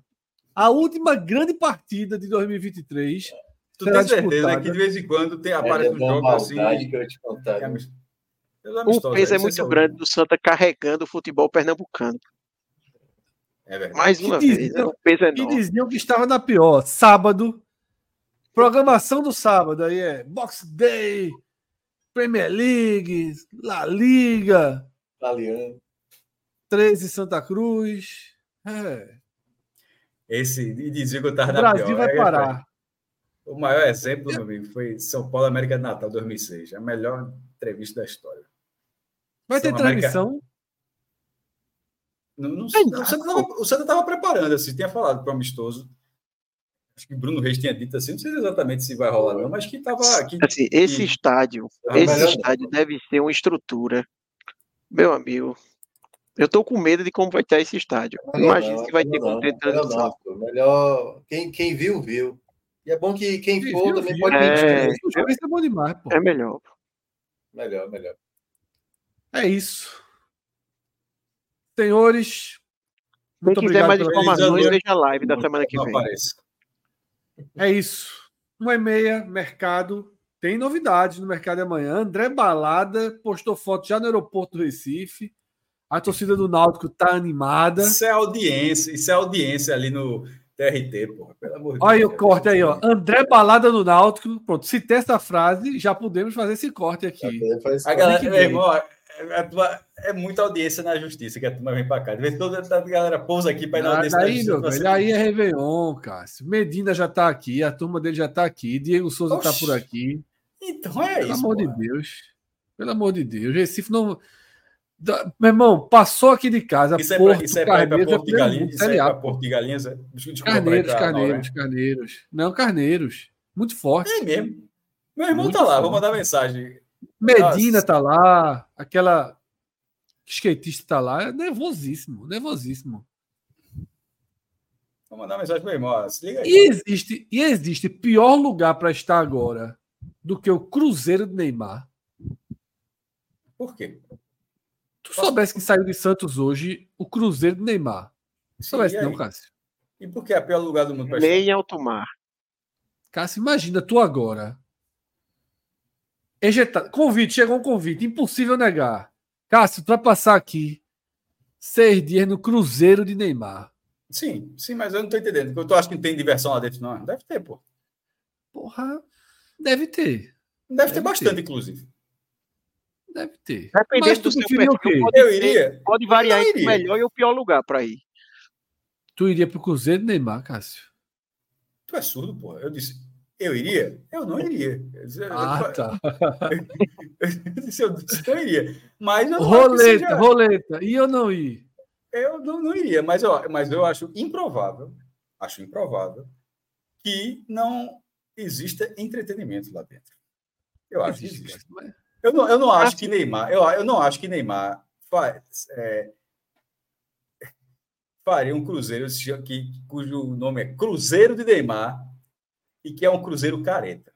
Deve ser um Cruzeiro hostil, pô. É, demais. Macho com sua porra, cara. Quem é que paga para ir pro Cruzeiro de Neymar? Não, eu não vi, eu não faço. Sei lá, porra. Não posso responder por isso, não, Fred. Não tenho procuração, não. Nem o jurídico que disse, eu respondo, não. Não, eu não tenho a acrescentar, não, sobre o Cruzeiro de Neymar, não. Mas eu acredito. Cássio no acredito. Cruzeiro de Neymar dava um reality bom. Cássio no Cruzeiro de Neymar dava um reality da porra. Meu irmão. Dá, meu amigo. Eu, não, não. Eu, só, eu, só fui, eu só fui no Cruzeiro uma vez na minha vida. E foi numa matéria para o Diário em 2010. Saía de Miami, passava um, na, na área marítima da Arba Ramos e voltava, que era para apresentar um super navio não, navio no enjoa, no enjoa, que agamenon do cara. Meu irmão, o navio pode ser assim, meu irmão, dois porta-aviões juntos. O mar nervosinho aqui, meu amigo, é aqui, ó. O draminha aqui. Enjoa assim, velho. Eu, eu achei assim. Nunca vou nunca sair dali. Muito bonito o navio. Tem um shopping center, um negócio de maluco. Tem teatro, cinema, loja. É negócio para tá na cidade, porra, flutuante lá. Mas eu tenho, eu tenho predisposição em jogo em alto mar e mesmo sendo um navio colossal como aquele, como acredito que seja o navio do Cruzeiro Neymar, não acredito que seja um, um, um, um Cássio, no H-Menon de amanhã, vamos fazer um react. Mas enjoa. No H-Menon de amanhã a gente vai fazer um react do, das primeiras 24 tu horas. Tu sabe que talvez, tu ainda não entendeu que talvez eu não esteja amanhã, né? Aqui, ó. O quê? Pelo amor de Deus, olha, olha o tamanho da criança. O navio é, é, é, gigantesco, pô. Isso tem 10 andares de elevador, assim, é, balança um pouquinho. A galera que balança menos do que, do que um. Triângulo da tristeza, né, Cássio? É triângulo da tristeza, né? Resumindo. Triângulo é da tristeza, balança. Vai largar amanhã, Cássio? Arrumasse o que para fazer? Pô, Fred, tu não. Ó, nunca esqueci que tu me deixasse aqui, eu e Celso aqui. Não, vou tu avisasse faltando cinco dias que tu ia para o leste europeu e lá tu tirou passaporte de residente, meu irmão, que quase que não volta. De uma viagem longa do caralho ficou em Celso aqui. Então, meu amigo, vai pegar a praia aí. Caso aconteça de eu ficar fora dois dias, me deixe ficar fora dois dias. Honesto, honesto, honesto, honesto, honesto. Mas a gente faz um caminhozinho, sem você não participará do react do Neymar. Como é que é? Minhoca, Minhoca se torna o comentarista oficial. Mas certamente. Teatro, é mais só, caso eu não participe, é, caso é. eu não participe, certamente eu assistirei. Pronto, é isso que importa. Tá? É isso. Partimos, Acabou, né? Alan. Fecha aí a porta do Cruzeiro do 45 Alan, ou não, ou então eu não sei nem se a gente tá ao vivo. É, Alan hoje, Alô, hoje fez história. é, hoje a gente. Fred fazendo abertura, 10 minutos, 10 minutos. Aí eu e a Alan começa a falar aqui, ó.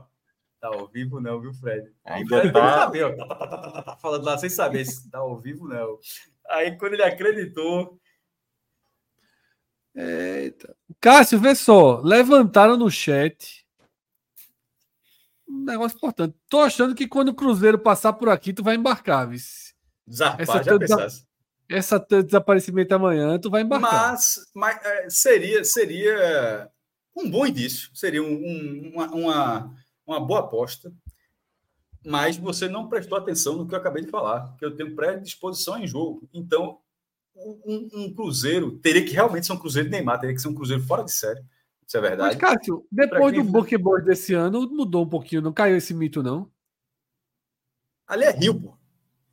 Em alto mar, Sim. meu irmão. Alto mar é, muito, é mais hostil, Fred. Eu, eu, já, eu tive a experiência. O Bush me surpreendeu. Eu não enjoei nada. Parecia que a gente estava em solo, estava terra firme. Mas o, no, mesmo no transatlântico lá, fudeirosão lá que, que saiu, era o maior do mundo, aquele negócio todo lá. Eu confesso que o Dramin trabalhou ali e não foi muito fácil, não. É isso. Espero que as pessoas não passem por isso no Cruzeiro de Neymar. É isso, tá? Amanhã voltaremos com H Menon, com ou sem Cássio, tá? Mas o Cruzeiro de Neymar será uma das pautas. É pauta, é pauta. É pauta. Inclusive para saber se é melhor ou pior do que o Cruzeiro de Roberto Carlos. Pior, com certeza, pô. Não sei. Pior, Cássio, pô. Não, não, na largada, na largada, na largada, me parece improvável que o Cruzeiro de Neymar tenha menos entretenimento do que de Roberto. É, eu tô com o Cássio nessa aí. Mas, porra, aguentar Neymar. Eu vi a imagem agora do filho do Neymar no palco, porra. É Será que todo mundo que tá no Cruzeiro vai chegar a ver Neymar? Porque, tipo, deve é, acho que pô. não, acho que não. Acho que não. Eu acho que chegou lá de muletinha, camisa colorida. É, a gente tem que entrar aí nos detalhes do, né, do, da programação. Do que eu acho que para quem vai pra guerra, esse de Neymar é mais interessante. Também acho. Que guerra miserável que... da porra, meu irmão. É, é, é caçado ao outubro vermelho. Porra, bicho. O cara vai pra uma guerra Cruzeiro de Neymar, porra. É uma expressão. Guerra miserável não, cara, da porra. Tem umas coisinhas boas lá, pô. Ah, ah, ele tá perdendo pontos. Porra, não, não, é perigoso, é perigoso. Daqui para frente, além da linha vermelha. Daqui para frente, daqui para frente, daqui é, fechar frente, essa live aqui. A gente, é, daqui para frente o debate, o debate entra em uma zona perigosa. Mas eu não iria, não. Tem um, tro é tem um trocadilho no nome do Cruzeiro mesmo. É, é Ney em alto mar. Oh. Neymar. Porra. Mais um minuto. Oh, meu Deus do céu. É sério. É sério. Beto, Beto lembrou aqui no, no chat. Oh, nem, é, alto mar. Alan! Eu, tô, ó, eu já tava as fichas aqui, eu tô quase empurrando a ficha para Roberto Carlos aqui, viu, meu amigo? É, é Roberto Carlos é melhor. aqui, ó. Alan, lá Alan vê só. Tem aqui, ó, Roberto Carlos aqui a apuração. Pela, meu Alan, dá um Google, dá um Twitter aí, uma busca no Twitter, bota assim, Cruzeiro Neymar. Vamos ver os primeiros vídeos aqui. Não vamos deixar para amanhã o que a gente pode fazer hoje. Tem mais é, já, já, já. duas horas acaba esse programa. Tem mais 14 minutinhos. 14 minutos. 14 minutinhos agora do Cruzeiro Neymar nessa porra. Sem, sem é mar, mar aberto, tá mar aberto agora. É. 14 minutinhos desse Cruzeiro de Neymar. Alan, entra no Twitter, vamos procurar imagens aí. Vou até abrir a tela aqui. Cruzeiro de Neymar, recente ali, mais recente, mais recente. Bota mídia. Não, aí não vai aparecer, tem que mídia, ser no, nos principais, pô. Tem que ser nos principais, não? Não, mídia, pô, imagem, a galera tweetando lá dentro e tal. Não, não é principal, principal. É porque tá cruzeiro. É o que... Tá cruzeiro, né? Cruzeiro, tá é essa cara. Aí, Pra, vamos trabalhar então, o Z ali. Aí. Não, pô, vamos trabalhar o Z ali. Aumente a fé pra sonhar no tem. Tem ali, ó, Ney em alto mal.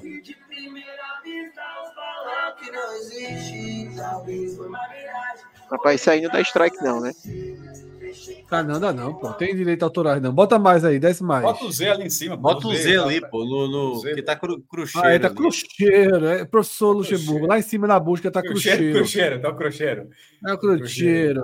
Mas já tá mostrando o resultado para Cruzeiro. O Twitter é corrigiu. É, é, melhor, é, melhorou. Ah. Ney em alto mar. A turma. Sergou, novo assistente e o Cruzeiro.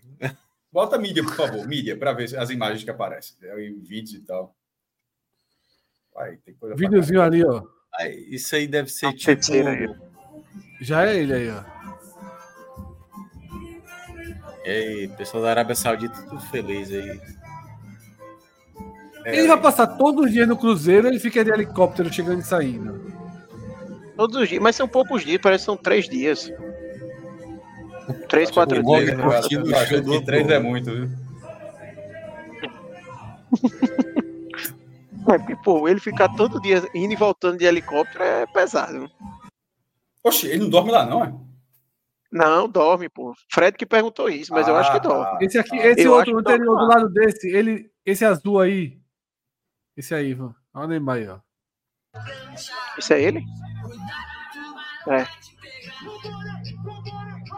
Ele ia, ele ia chegar pro, pro conversando perto do ouvido, viu o celular recuou, viu?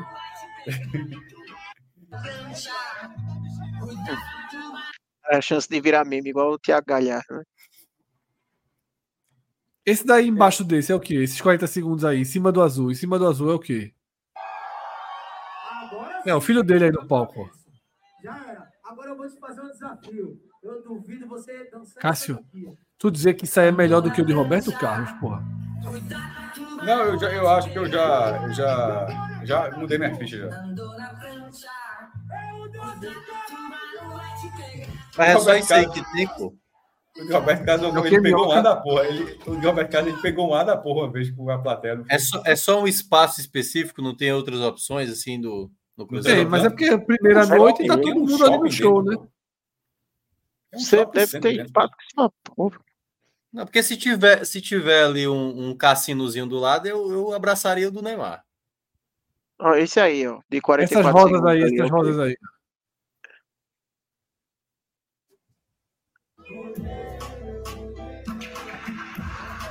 Não, um cassino certamente tem. Neymar trabalha com pouco, pô. Deve, deve jogar, inclusive.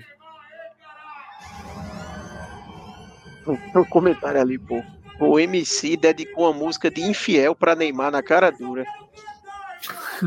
Primeiro comentário ali. Ah, é, é, óbvio, tá muito tanto óbvio que isso aí não é pra gente, não sei o quê, então a gente falar e, e nada que é a mesma coisa. Mas dito isso, eu, eu não achei, não achei um, uma grande atração. Pelo som, eu tô mais Roberto.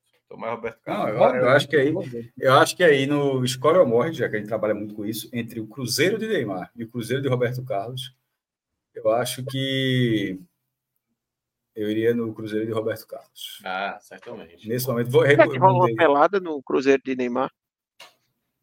Ele chegou de muleta, morto. Não, é, mas não obrigatoriamente. Quadra, quadra lá dentro, eu acho que não tem, geralmente não tem, não. Eu acho que não tem uma quadra ah. lá dentro. Só uma quadra muito pequena. Podia ter, né? Tem, tem espaço. Tem, tem até piscina, tem tubo água e tal, mas é, não sei se algum, alguém, algum tem quadra de tênis, talvez, talvez tenha, sei lá. Mas enfim, é, não, não fiquei muito. Não que faça diferença, naturalmente, para a corporation dos caras, mas não fiquei muito interessado no Cruzeiro Neymar 2025. Eu acho que esse de, de 24 não, não chamou tanta atenção. Eu vou esperar o término para saber é. se eu. Você não iria para o Ney em alto mar. Cássio, vamos Sim, lá. Navio, tá? Quatro piscinas. Sim, um topo água de 120 metros de comprimento. É isso. É isso, tem topo água. Tá? Cassino, minhoca. Cassino. Ó, tá vendo? Naturalmente. Sauna, cinema 4D, simulador de Fórmula 1, pista de boliche, Honesto. E programação para crianças, tá? Honesto. Cabia uma quadra. Cabia. Pacotes, isso, cabia. Mas não tem. Pacotes mil? vendidos a partir de 5 mil reais. Oh. Tá? Tem que ter 5 mil. São quantos dias, Fred? Tem aí? Estou procurando. 72 horas. 5 mil mais uns 20 mil para entrar é, na é, é, é, o quê? É para ver segundo país? Né? Como é que é esse negócio aí? Como é que, como é, que é esse cruzeiro aí? Olha só, mais 72 horas aí para ver se muda tudo. Ah, entendi. Pericles, Belo, MC Guimê, Livinho, tem show de humoristas também, tá? Stand-up. Vai ter um Mamonas Assassinas sem explicar exatamente se é um cover, se é uma. É não, Fred. É Só não. não pode ser a banda original. Pô.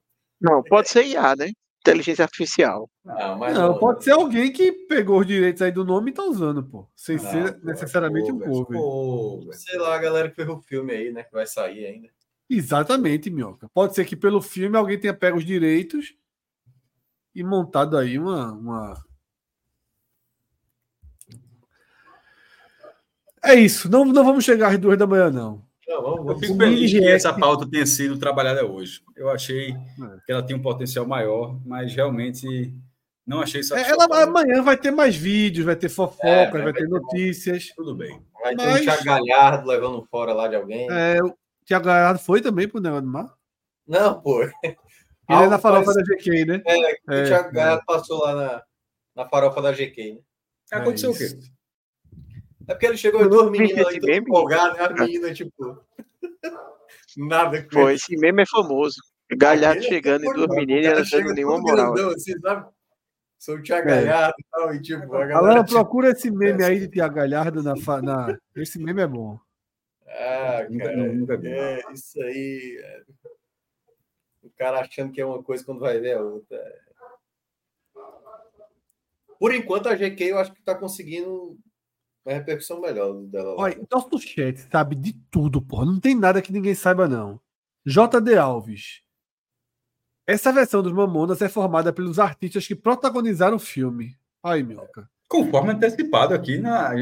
O Thiago Minhoca, que hoje está numa noite antecipou. boa. Eu chutei essa. Antecipou, você antecipou. Aí, aí, Vamos, vamos ver Riete aí de Galhardo indo ao ataque.